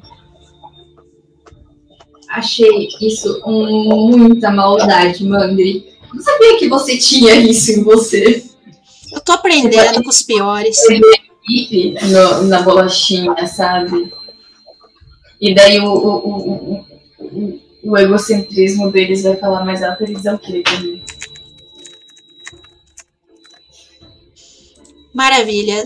O segredo, então, é fazer com que esse prato pareça a coisa mais fina, cara e poderosa do universo, só reservado aos mais estimados e de alto calibre convidados da nossa companhia e eles não vão resistir. Pode deixar, pode deixar. Tô contente. Só uma coisa, por que a gente vai envenenar as pessoas mesmo? Eu fiquei tão focada no como envenenar as pessoas. Assim, vingança. Ah, tá. A pergunta, na verdade, é por que não envenenar concorrência, não é mesmo? O que tá acontecendo com o Ricardinho? Caraca. O Ricardinho acordou hoje, escolheu ódio. Nossa senhora! A gente foi rejeitado pelo Sugar Daddy, tá tudo amargo aí. Que isso? É. Bem, falamos do Sugar Daddy do Ricardinho. Você já tinha falado no começo. Ah, é? Bom, beleza. Pode deixar essa Ah. parte de envenenar comigo, então. E você, Panetone, você vai atrás da Teretsu? Sim, vou investigar segundo a- as ordens da Mandriana. Ok. Ah, você encontra a Teretsu meio à toa ali pela companhia. Ela está com parece uma capa de veludo azul com capuz baixo e ela tem dois brincos grandes com umas pedras eh, tipo azul esverdeado e mais umas outras joias. Ela parece tá muito cheia de, de coisas caras. Hum. Ah, não. Você voltou, Panetone? Ah, Voltei só pra te ver. ah, meu Deus, tadinha. Tão corno. Continua.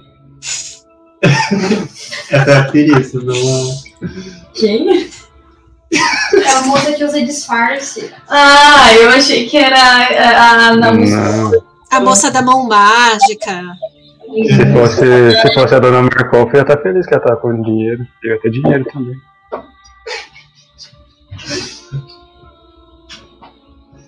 Ah,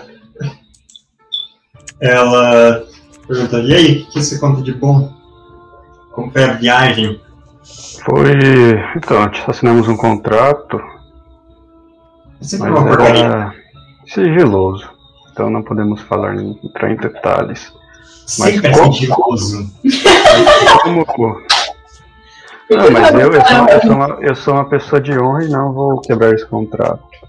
Mas como você é uma pessoa querida, uma pessoa que vive dentro do meu coração, Ai, eu vou, eu vou falar algo que me contaram nessa viagem. Algo que eu fiquei sabendo. Deixa eu falar antes. É... Tô começando um negócio aqui na cidade, não sei se te interessa, de prospecção de relíquias de santos, porque desabou uma parte do morro lá da cidade do Laticínio, e encontraram umas coisas bem legais lá, inclusive isso daqui, ó. Isso daqui, ela aponta para os brinks dela.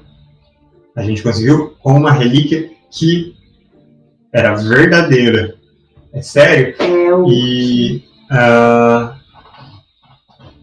E. do que você ia falar mesmo?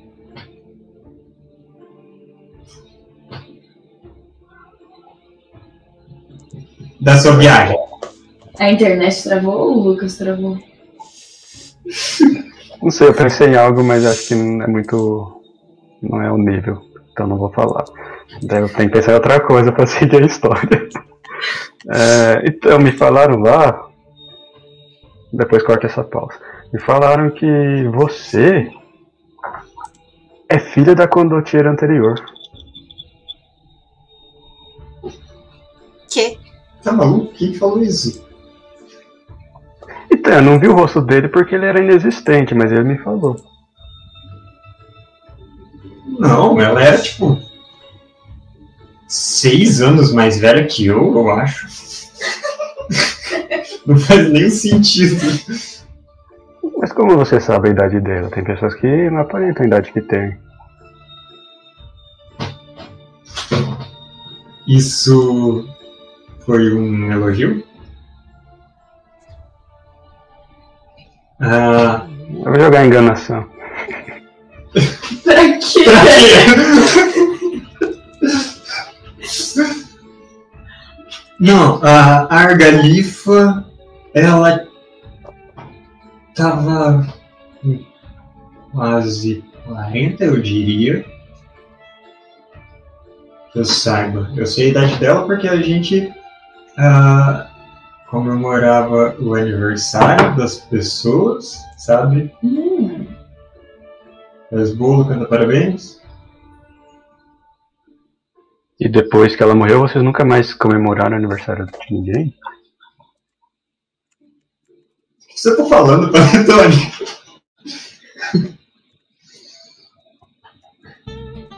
Mas por que, que você tá perguntando dela? Porque me falaram que ela era sua mãe. E Sim, se ela era sua mãe, não era você que deveria ser a condotieira? A Galifa era uma morgante. E depois que. Depois daquela emboscada desastrosa, a gente acabou recorrendo a quem nos tirou daquela enrascada. O Croquete, ele já era praticamente o braço direito dela, fazia uns anos, e quando ela Bom, depois que a gente praticamente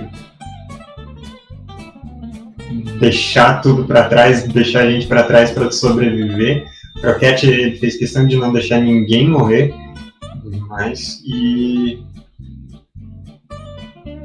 aí as coisas se encaixaram simplesmente.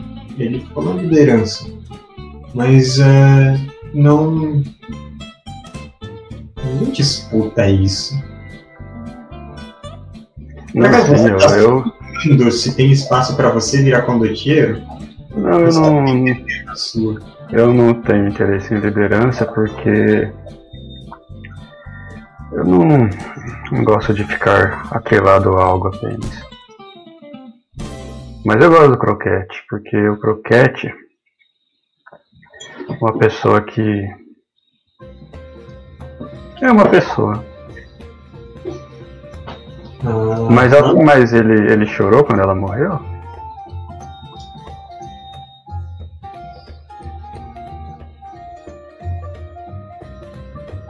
Ela te olha bem no fundo dos olhos.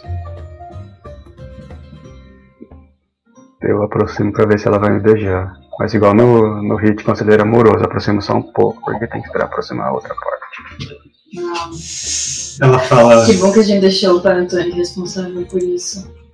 Panetone, você quer saber como foi aquela noite?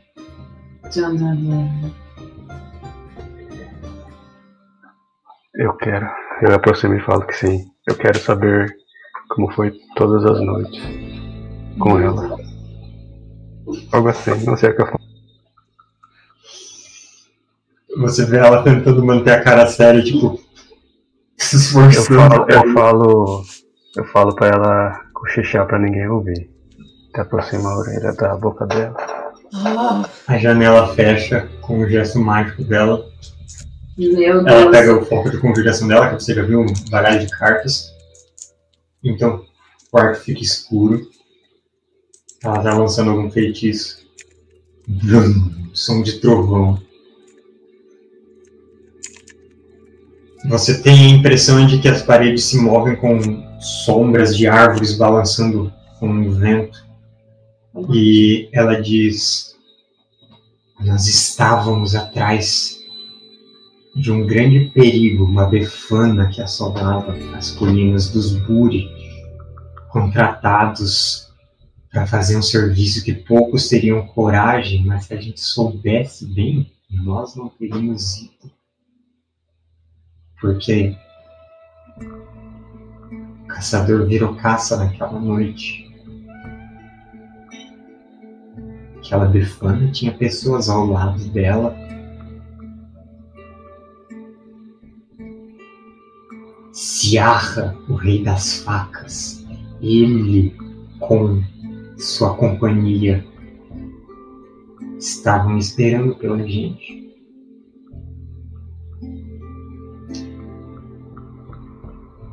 Nós ouvimos um baque antes de ver qualquer coisa. Quando a Argalifa se virou, as facas despontavam do peito dela. Ela não teve tempo de falar, de dar o alerta. Ela não precisava, todo mundo tinha visto isso. Você tem a impressão que a escuridão fica um pouco mais avermelhada ao redor. Ela tá fazendo umas magias sutis para tentar te assustar com essa história. Tudo que Tá mais, tá mais me seduzindo do que assustando. vermelha, ele tá tipo indo pra outro lado, provavelmente. A voz dela baixa assim, falando, sussurrando, subindo os pelos do braço assim, já do panetone. Aquilo foi o inferno na Terra. Nós simplesmente lutávamos sem saber contra quem naquele escuro. A nossa condotieira caindo diante de nós e inimigos por todos os lados. Todos sofreram feridas terríveis naquela noite. A companhia como um todo. Roquete da Ordem é retirado. Ciarra o tempo todo, nós não conseguimos nem chegar nele. Ele só sorria sádico, olhando o pandemônio, a bota dele pisando nas costas da Argalifa.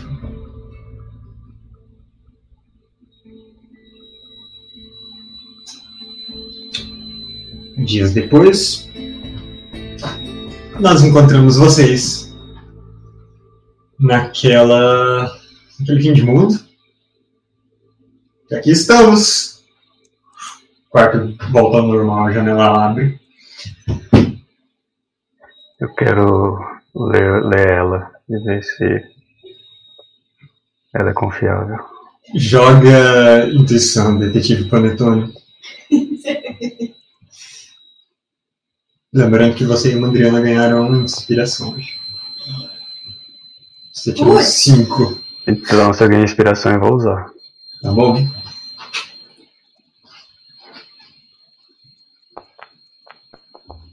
Quinze.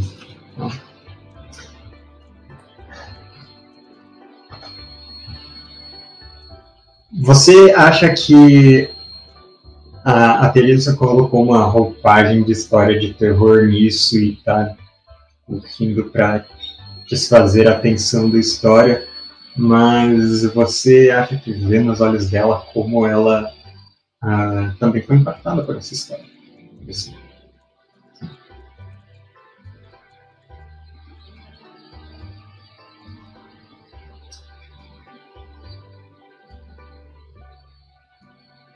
Então, você está esperando o quê?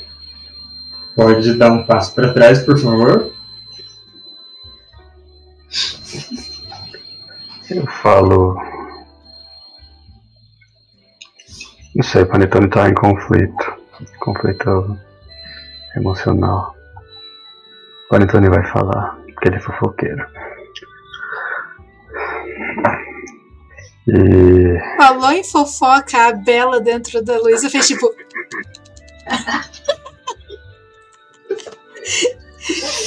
eu Instantâneo. tenho algo pra te falar. Desde o momento em que eu cheguei aqui, Meu Deus, lá vai ele falar merda. vestindo essa capa de veludo azul, Sim. esses brincos, Uhum. esses olhos Esses olhos de cigana dissimulada.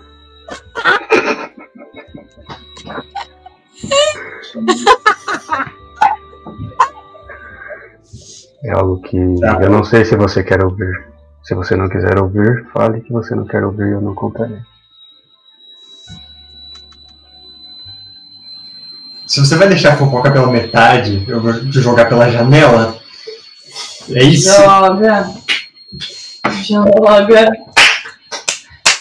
Sai da janela, Libicoca. Eu tô passando voando assim. Eu quero perce- jogar percepção e ver se não tem ninguém lá no quarto, nem de nós dois. Pode jogar percepção.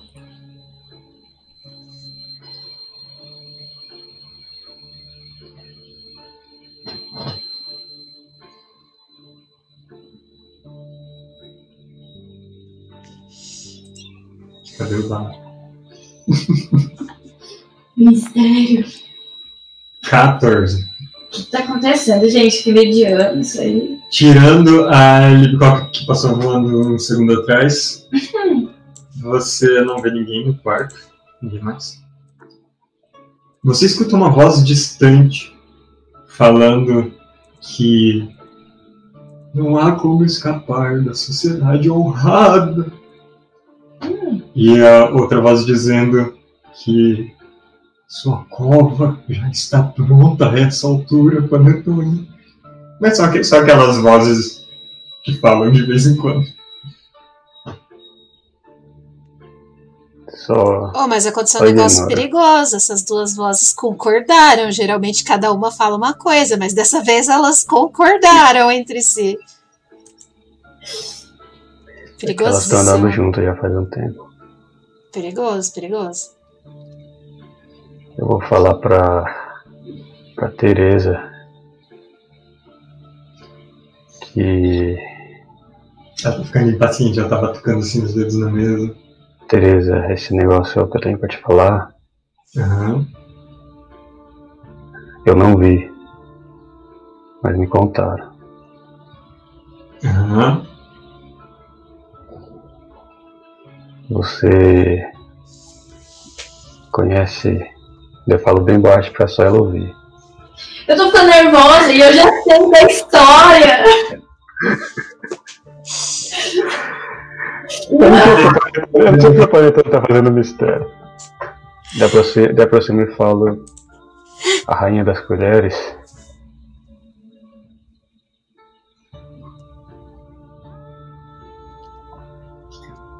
Que? Talvez é o rei das facas. Ah, então é. Depois o Panetone fica pensando que faz sentido, então. Ah, Que que faz? O que que Como faz sentido? Não faz sentido nada. Realmente tá fazendo muito sentido, eu concordo. Ela se levanta. eu, eu falo pra ela baixar e eu falo, eu falo. O que, que ela me entrega? Um chapéu. Panetone, você andou pegando muito sol na cabeça. A três dentes está viva. A quem? O quê? Três dentes? Pera. É a alcunha da, da Não Galifa lá. Ela te encara por um tempo. Ouviu falar de quem?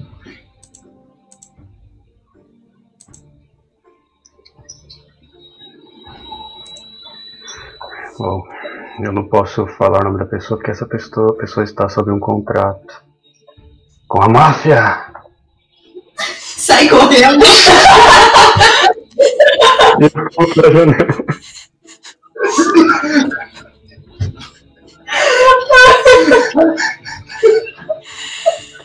Ah, Você vai medir. Ela vai na janela. O que você tá falando? E nisso o Panetone tá caindo no rio lá embaixo.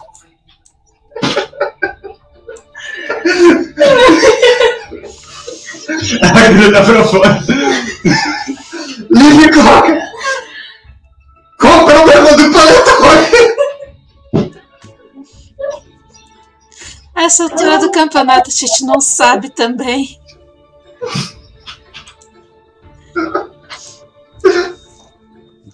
Tipo, antes que você possa sair do rio lá embaixo, ela já tá batendo na porta dos outros. Ai, meu Deus. Que portas? Que Sei porra. lá, a sua, já que a Libicoca tá voando lá fora. Passeando. Eu apareci com um papel que eu tô e uns óculos que eu tava fazendo umas contas. Máfia, argalifa viva, Panetone pulou pela janela. Ah! Eu puxo ela pra dentro do quarto e fecho a porta. Sim, Sim, o que, mulher? tudo isso. Eu só achei uma escolha realmente curiosa de ter saído pela janela. É. Mas sim, isso é verdade. A gente só ficou com medo de contar pro Croquete porque ele é muito querido. Mas de onde vocês tiraram isso? Na nossa viagem para, por Apolônia, a Tâmara fez uma apresentação. Super sigilosa pra galera super secreta. Mas eu fiquei à toa naquele meio tempo e eu fui dar uma mexida né, na- nas coisas dos outros. E nisso eu descobri a sociedade secreta para que ela estava se apresentando e era para a sociedade honrada. Certo. Certo, até aí tudo bem. Eles pagaram muito bem. E eles gostaram muitíssimo da apresentação da Tâmara. A menina tem muito talento. E... Mas a Tâmara, com Francisco. Vocês não chegaram com o seu Francisco. Não. Enfim, a Tâmara saiu de lá muito abalada, apesar do seu sucesso. Tá. Aí a gente perguntou pra ela o que estava acontecendo, mas ela não podia falar. Por causa do contrato, Aham. super sigiloso. E a gente descobriu que era sociedade super perigosa. E nisso, ela ouviu a conversa deles e ela conseguiu, por meio de códigos muito complexos, nos comunicar de que, de fato, a antiga condottiera está viva. Mas a gente não sabe por quanto tempo. Mas ela falou alguma coisa sobre a Rainha das Colheres também. A gente não sabe quem é a Rainha das Colheres.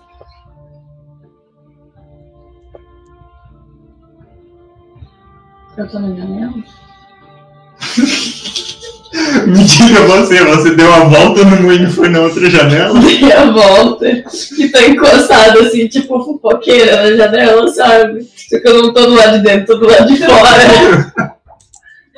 pois é, né, gente? Difícil. Você cortou o cabelo, Libicoca? Sim. Ela tá sabendo? Sim. Ah, tá. Ah, eu achei que a gente ia ter que disfarçar alguma coisa que ela tinha chegado. Ah, tem que contar isso para todo mundo. Isso tem que ser, primeiro, comemorado. Depois, ah, temos que ficar com muita raiva do, do, dos rompe-pilastra e ficar xingando eles enquanto nos embriagamos. É, e amanhã, com toda essa esse, esse fel destilado na ressaca, planejar nossa vingança e resgate dela. Claro, é uma ótima ideia eu contar essa informação perigosa para um monte de ladrões irresponsáveis e bêbados. Que ótima ideia. Eu concordo com a Lib. Eu acho que se muita gente souber que a gente tem um plano de resgatar a Argalifa, eles podem antecipar o fim dela. Com todo respeito, vocês são as novatas aqui. Tirando vocês, tirando os abençoados, todos estiveram lá quando a gente viu a Argalifa cair. Ela era. É a melhor de nós e vocês não têm noção do quão surpresa e contente eu tô que ela ainda tá viva. Então talvez você queira manter ela dessa forma? Então deixa eu beber alguma coisa pra pegar um grama.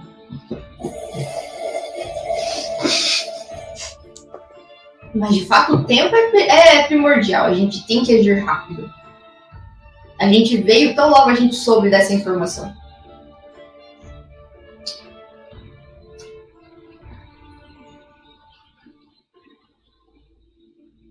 Eu não sei.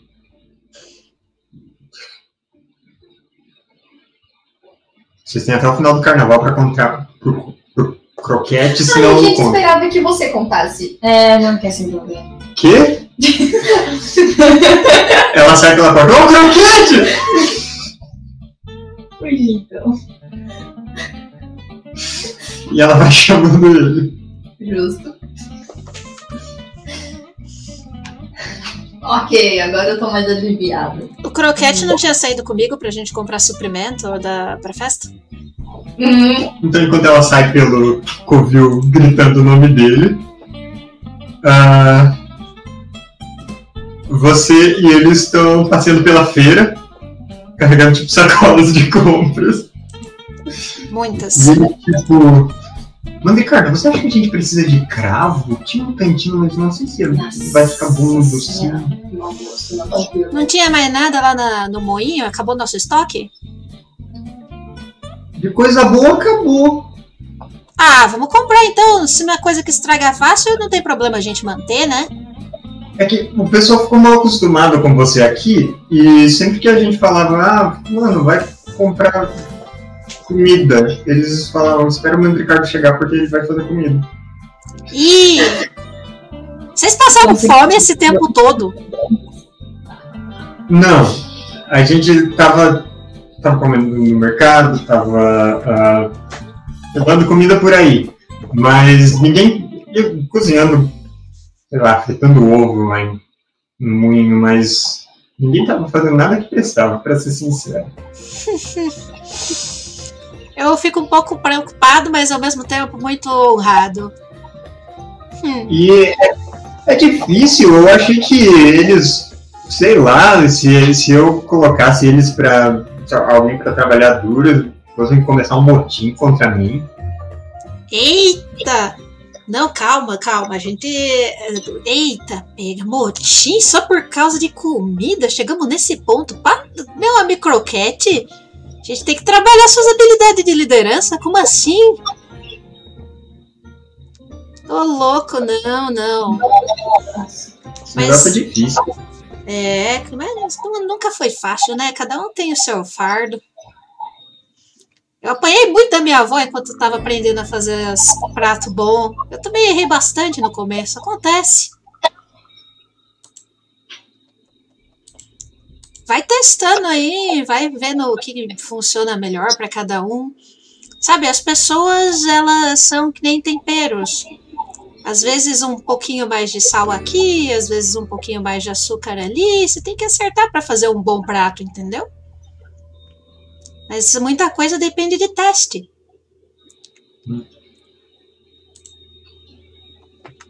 Ele fica pensativo um pouco, ele coça o queixo. E depois ele fala. Falando nisso, o que você tá pensando de docinho, hein? Hum, eu aprendi umas coisas diferentes na viagem. Eu aprendi a, a- a- melhorei minha técnica de pizzas. De repente dá para fazer umas mini pizza doce pro pessoal. A gente já traz uma receita ali nova pra galera já gostar. Hum, promissor. Promissor. Mas a gente tem que fazer alguns clássicos também. Hum, Da culinária local aqui, o que, que você recomenda? de doce, culinária local, aí é complicado. Porque o Matheus não entende de comida. É, então. Eu fiquei pensando que você fosse responder, ah, porque a marionete não come, né? Então. é.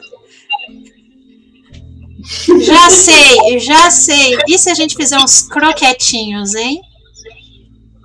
Uau! Isso não foi uma cantada? Não. Vou ter que conversar com o meu terapeuta depois. Se falar que tá tudo bem, a gente faz. Faz croquetes e tâmaras. Pronto, tudo certo. Homenagear os. Eita, pega. Sugar Daddy de novo. Vocês me matam de vergonha desse jeito. Vocês têm que parar de me matar de Ah. vergonha desse jeito. Você chamou o cara de croquetinhos com você? Como que o maluco tem nome de comida? Audácia, velho. Panetone Ai, precisa de aula de cantada com o Ricardinho, hein? A falta do, o problema do panetone é a falta de naturalidade, cara. Que horror. É, o Panetone tem muita cara de quem lê um livro de como conquistar uma pessoa em 10 passos. O E ele, Panetone tipo, é segue livro. a mensagem. Se aproxime. Pisque 10 vezes. Panetone nunca leu um livro. Ele viu no YouTube. Ele, viu- ele viu a, a palestra que teve na praça. Ai, Cristo, dá Bom, força. ah, vocês têm. 12 moedas de ouro pra pagar. Tranquilo, eu pago, porque já desconta aí do meu, da minha parte dos 10% lá. Isso. Então, Já paguei minha parte de mas o- o 10%. resto, Cada um vai pagar esse, esse dinheiro para fazer as compras aí. ah, e, bom, vocês levam algumas horas, mas vocês terminam de fazer as compras. Tem algo especial que você queira, Ricardo? Ah, só material pra fazer uma boa massa pros, pras pizzas. E, a, e, a, e, a, e aquele cadáver lá? Ah, você fala da, da receita que eu aprendi? Anguana. Não, esse vai ser reservado só pra nós, não vai ser pra festa, não. Não vai ser, não vai ser, não vai ser a, a iguaria exótica da vez, não. Acho que vai chocar muitas pessoas, não daria, tipo, certo de fama. Nossa. Se bem que, se eu fizer isso com um bando, com o, o envenenamento cara de pau dos outros, pode ser que eles percam medo, né? E façam todo tipo de merda. Porque esse é o efeito, né, da anguana. Uhum. Que deixa que eles percam medo, né? Hum, mas que desperdício. É capaz deles, deles atacarem a gente, eu acho, sei lá. É verdade. Hum. Não, de- Você acha que eles têm medo da gente? não, eles têm medo do que a população pensaria se eles abertamente fizessem uma merda dessas, né? Aí eles perderiam esse medo e fariam uma merda dessas. Sei lá.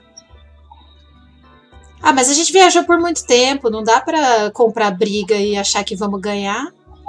Não estamos nem descansados direito. Eu não preciso. Vou fazer a Anguana em outra ocasião. Ah, você. Você então vai é, só comprar coisas gerais para fazer todos os quitutes da festa? Hum. Tem alguma. Bom, aproveitando que é uma festa, eu só encontro aquela carne que eu fiz da última vez que deu efeito de fogo no mercado negro ou eu consigo uma dessas no mercado normal? Não, aquilo era contrabando. Ah, droga, porque senão, panetone. porque senão eu, eu refaria, né, aquele prato que fez tanto sucesso na última festa pra popularizar. Ô, eles estão fazendo de novo, bora lá. Vai lá comprar com o cara que eu acho que vocês fariam amizade. Vocês dois odeiam o panetone. Eu acho que a gente odiando o Panetone seria aquele meme, né, do, do braço que, que dá um, um assim, sabe? Aí, tipo, um lado do Bandricard, do outro lado a Soneira. Tipo, nós. Vai lá, vocês montam uma sociedade secreta de pessoas que odeiam o panetone. Não seria nem secreta, cara. Clube. Tipo um fã clube, só que ao contrário. Um hate club. É tipo aquele episódio do Bob Esponja, do dia de visitar o Bob Esponja. Ah, mas é contrabando, né? Vamos, vamos, lá, vamos lá, vamos lá. Quem sabe ele não tem alguma carne daquelas. Claro, ah, faz uma jogada então de persuasão com mais um pela sua reputação. Já que você, você é um, um, um canalha talhado.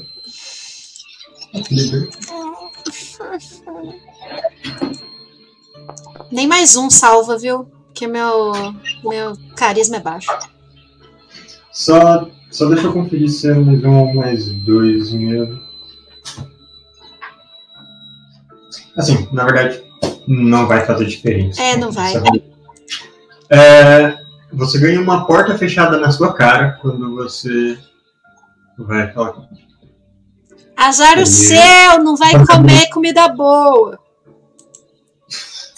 Contrabandista de salames flamejantes não vai vender pra você. Salões. Que pena.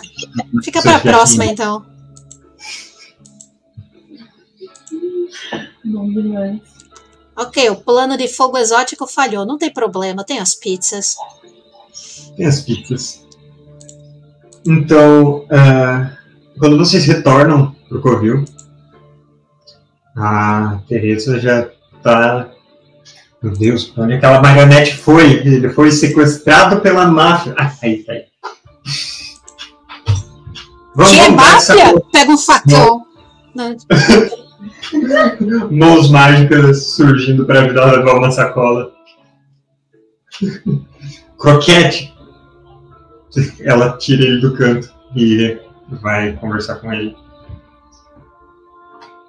Um minuto depois, tuc, tuc, tuc, passinhos rápidos subindo, correndo a escada. Pum, ele tropeça. Ai! Ele levanta, continua correndo. Até vocês. Ela tá viva!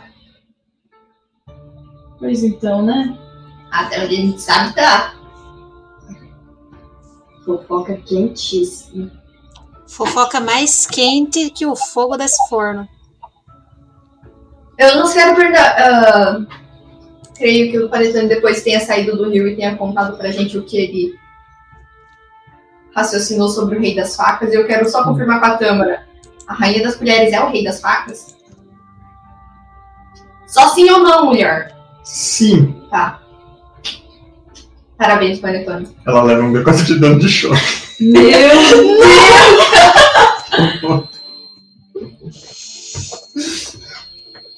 Tudo bem. Esse é um sacrifício que eu estou disposta a fazer. Gente, quem que é o rei das facas? Eu tô confuso. É quem matou a condotieira. A Teresa contou pro Panetone que o rei das facas matou ela. E o rei das Ele é facas o- era a rainha das colheres, porque a Tâmara tá falando ao contrário. Então, o contrário de colher é faca, de Ah. rei é rainha. Tá, então ele não matou. Mas foi por falta de habilidade ou foi por propósito nefasto, hein? O, o Croquete ele tá hiperventilando assim nesse Eu momento. falei que ele ia surtar. Vocês deixaram ele de canto. Ele é uma marionete, ele não precisa respirar, mas Eu ele acho- está. Isso quer dizer que eu não consigo dar um mata-leão numa marionete? Sim. É imunes. Seu arco inimigo estava ao seu lado o tempo todo. Meu Deus. Eu tô hiperventilando agora. A gente acredita que se eles não tivessem motivos pra manter ela viva, ela não estaria viva até agora. Olha o tempo que já passou. Mas que motivo? A gente não sabe. Ela tava com o puxo aberto no chão da floresta, chovendo na nossa cabeça. E se ela faz parte desse plano? E ela forjou a própria morte? Por que ela faria isso? Ai, Tem jeitos menos doloridos de forjar a própria morte do que levar três facadas no, no peito, assim. E se as facadas foram uma ilusão? Mas por que ela faria isso? Eu não sei, pergunta pra ela. Panetone já diria. Eu conheci um cara uma vez que colocou um saco de sangue na barriga e fingiu a própria morte. Pra E tinha fugir. um cara que tocava uma flauta, ou era uma. esqueci o nome daquilo. Mas o Panetone não tá ali, porque o Panetone tá numa briga de navalha, pra testar uma teoria que ele ouviu falar.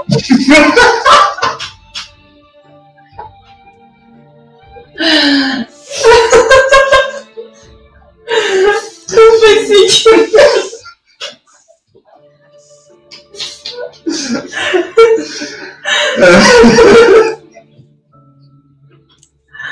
Então, quando você Tá realmente calor. diria isso, eu consigo imaginar ele falando algo assim. Mas. é, Não faz sentido, porque ela deixaria a, a companhia esse time para trás, fingiria a própria morte, se aliaria com gente que tentou massacrar a gente, que a gente nem sabia que ia estar lá. Ah, alguém nessa companhia tem augúrio? Não. Na verdade, sim. Que? É sério? Por que, que a gente não tá usando você na, na aposta das corridas de cavalo, então?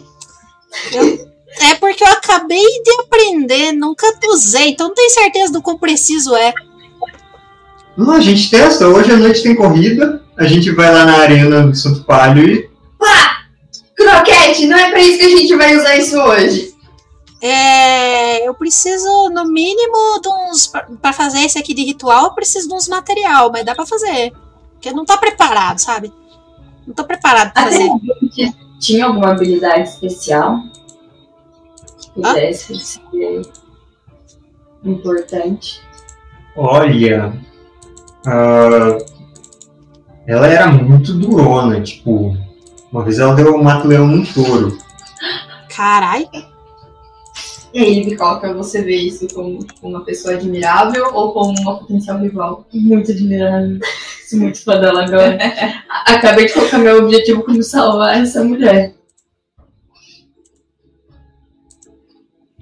Ah, assim. Ela não tinha poderes mágicos, ela não, não tinha ah, contatos da aristocracia, sabe, recursos da, da burguesia a favor dos santos, nada assim. Mas ela assumiu muito bem o manto de condottiera da, da companhia e ela era muito respeitada pelas outras companhias também.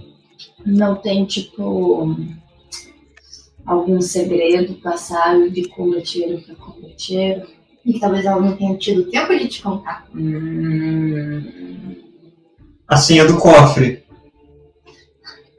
A gente não sabe a senha do cofre da companhia. Ah, Preocupante. também parece uma É, é o tipo de cofre que. É o tipo de cofre que explodiria se a gente tentar abrir na marra? Não, ele é. É, é- é o, o cofre particular da companhia, mas ele fica no, no, no banco do Monte Iena. Não fica aqui. Mas são, são as reservas. Hum, Será que não tem alguma coisa lá? Será que ela não sabia de alguma coisa que eles gostariam de saber? Bom motivo pra manter um inimigo vivo. Uhum. E já que ela é muito durona, talvez ela ainda não tenha dado essa informação. Então vocês acham que sequestraram ela para roubar as economias da companhia? Talvez. E acho que as economias não, ela não tem nada mais importante ali dentro. Eu não sei! Eu voto em usar a magia do Ricardinho pra descobrir a senha do cofre. Augúrio não funciona assim. Não. Droga. Droga. é. Mas. Identificação, sim, eu acho. Aí vocês vão ter que conversar com, com, com a Teresa ou outro, outro pessoal mágico. Hum. Olha, faz muito mais sentido que eles tenham mantido ela viva para obter alguma informação, algum segredo, algo assim, do que ela ter forjado a própria morte. Tá, isso eu posso garantir para vocês. E. Assim, é uma ideia absurda. Fica a questão agora de. Será que se a gente entrar em contato, eles. e pagar o resgate, eles devolvem ela? Não, eles vão falar que ela tá morta há muito tempo. Eles vão negar veementemente que eles saibam de qualquer coisa. Então a gente não tem escolha, a gente vai ter que ir atrás dela. Uhum.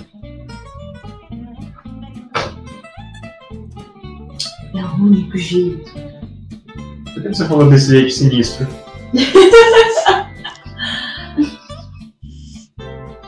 A gente vai mandar a companhia toda? Nós vamos em peso? Não, isso tem que ser muito bem pensado. Ó, eu tenho uma reunião marcada com os condottieri das outras companhias aqui de Porto Pataca para depois do carnaval. O carnaval oficialmente é amanhã, mas eh, vai assim a semana toda de enrolação, então tá na outra semana. Ah, é com, com os bravos, com os filhos da rua, com os pirilampos, com a Ordem da Santa Ursa, a patata toda. É, e eu posso. tá, eu vou pensar bem se eu falo pra eles ou não que ela ainda tá viva. Eles se importavam com ela também. Ninguém gosta daqueles infames dos rompepilastros. Se eles tiveram a, a coragem, a, a crueldade de sequestrar alguém do mesmo patamar que eles, certamente eles vão querer fazer alguma coisa também e a gente vai ter aliados nisso e, e vamos poder ter uma ideia melhor de como fazer isso. Justo. A opinião Mas a gente não pode esquecer que esses diabinha. eles têm aliados fortes. A gente tem que se preparar bem e tomar cuidado. Eu acho que a gente precisa ter mais informação antes de contar para os outros. Até porque as pessoas podem mentir, né? Então, você sabe se mesmo gostando dela, alguém não fez um. Eu acho que eu ainda poderia Um ajudar o. Mandri. Ajudar o Mandri com os implementos mágicos que ele precisa. A gente podia tentar um augúrio. E perguntar pro Santos se ela tá viva. É pro Santos que você pergunta, né, mas pro pedir Santos. senha pro Santos. Assim, é, é pros santos, assim, relacionados à natureza, ao ciclo da vida mesmo, sabe? Uhum. Isso parece pouco ortodoxo, mas eu não vou discutir religião aqui. Ah, vocês façam isso e me digam a resposta. Ah, eu vou ver se a barricada está pronta. Barricada. É, sempre tem que fazer a barricada na frente do, do covil ah, antes do carnaval, porque as pessoas uh, entram num frenesi. Justo. Ele sai correndo. Ele ainda tá muito agitado. Meu Deus, ele vai cair da escada e quebrar o pescoço. Nossa, augúrio aqui pela descrição da magia parece um negócio um pouco menos diferente. É um pouco mais diferente, né? Porque tá falando sobre ah, resultado de um determinado curso de ação que você planeja tomar dentro dos próximos 30 minutos. Uhum. E aí, no caso, a gente pode perguntar se é tipo uma boa ideia compartilhar igual quando eu que quer com as outras companhias. Uhum. Então, Eu acho que um augúrio a respeito de compartilhar essa informação seria mais nosso alvo aqui nesse caso. Né, eu aqui, eu já vou fazendo, tipo, no meio tempo que a gente vai pensando, eu vou, tipo, formulando a pergunta pra saber fazer a melhor pergunta possível. No momento eu estou pensando em alguma coisa, tipo, se a gente compartilhar as informações de que nós queremos, tipo, aliado para resgatar a, a fulana, isso vai resultar no resgate dela viva. Ah, boa pergunta. Essa é a cláusula 1 da pergunta. É. Sim. Ótimo. Caramba, eu tenho muita magia agora. Bom, ah, então vocês não vão, deix- não vão fazer a pergunta hoje, né? Porque, Não. né, Tem que ser de 30 minutos, então teria Sim, que ser tipo só- antes da reunião. Exato. Uhum. Porque você pode fazer uma vez por dia? Não, não é isso. É que são as minhas próprias limitações mágicas, entendeu?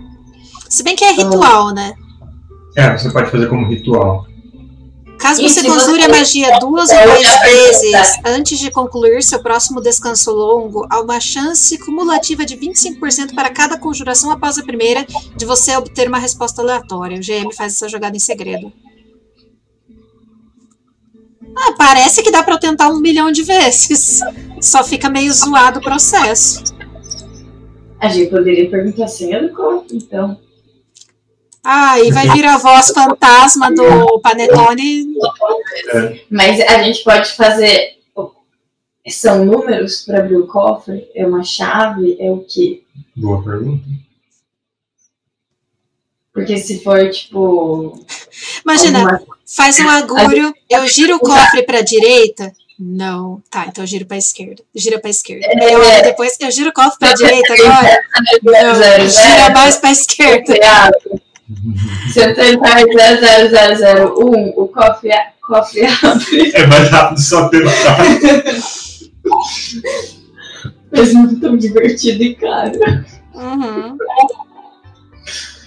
Bom, algo mais que vocês queiram fazer nesse dia em que vocês chegaram na cidade? Vou aproveitar que eu já caí no rio e vou lá na casa da mulher. Já tomou um. Beleza. Você lembra que a água do rio loiro divino é amarela, né? Amarelada. Divino. É, O Tony tá loiro. não. Mas seria óbvio. Ah, Mas ele com certeza tá amarelo. Que infecção que deixa a pessoa amarela. Hepatite. Aê! possível de pegar no rio. Bom, é, você vai na casa da dona Markova, Sim, eu vou lá. Já que eu tô aqui fora. você vai levar seu presente. Sim, tava. Tá guardado no compartimento secreto. Que absurdo. Eu acho que não é esse jogo que a gente tá jogando. Não. Ah, então você desce a colina aí do Moinho Carrasco. É, ou melhor, né? Vou ter que voltar por baixo, então nem tem que subir a colina de novo. dá a volta pela rua, pelos bairros ali embaixo, encontra a casa dela.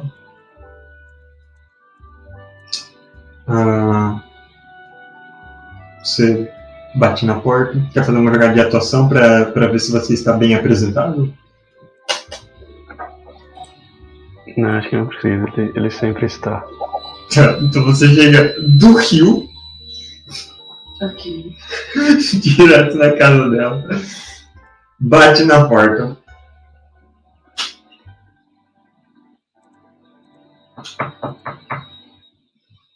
Emocionantes. Obrigado. Né?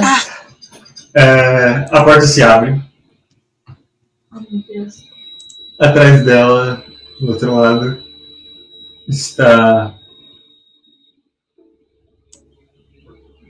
um morgante alto, sem camisa, toalha enrolada na cintura. Lucas, joga é, corno aí no, no chat da Pri. Ele, ele é tão alto que, tipo, ele fica Exclamação acima do chifre. da porta, sabe? Ele tem que dar uma olhada assim por baixo. Ai, tadinho. Quem que é você?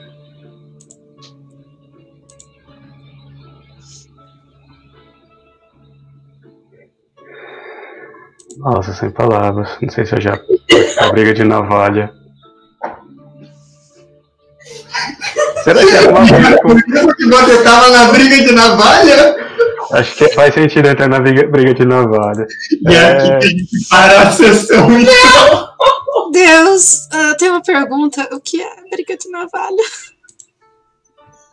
É que o Matheus falou que tinha a vantagem quem tá com seda molhada na briga de navalha. Então eu tenho mais 5 de CA. Mas o que, que é uma briga de navalha? Aquele negócio que faz barba e a gente vai brigar daquilo. Eu contra o cara. tipo canivete? Eu tô muito É. confusa, velho. Se vocês vão brigar ou não, o que quer que aconteça daqui a dois segundos, a gente descobre na próxima sessão. Se tudo der certo, se é domingo que vem. Meu Deus do céu. Ah! Eu sabia que o Matheus ia planejar isso, hein, Matheus? Sabia. É, Domingo acho que vem eu não posso, gente. Domingo que vem estarei trabalhando. Então não tem domingo que vem, gente. E não tem Não tem no porque próximo, eleição. porque é eleição. A gente decide até lá, É, a, então. a gente vê até lá o A que gente vai vê se mais coisas acontecem. É. É bom que o Panetone tem tempo de planejar pra ver se ele volta pra Mandriana ou se ele tenta investir na Libicoca. Isso que você deixou a Teresa e a, a Joelle olho de fora, né? A Né? Tereza nunca gostou do Panetone. E a filha do Dr. Jefesco. Ainda bem que a Percala ele já descartou, pelo menos, né? Nossa, ele deu o maior fora da história. Quando eu falo da história, é dos últimos 4 mil anos. Coitada da mulher, tava só vivendo a vida dela, né? Sem nada, e de repente veio esse cara do nada, arrastou ela pra uma puta aventura, deixou a mulher desesperada pra sobreviver, aí de repente, ah, foda-se. Muito bom. É, ela had the time of her life. Qual, ô Pri, qual que é o comando pra saber quão corno a pessoa é? Exclamação chifre. O quê?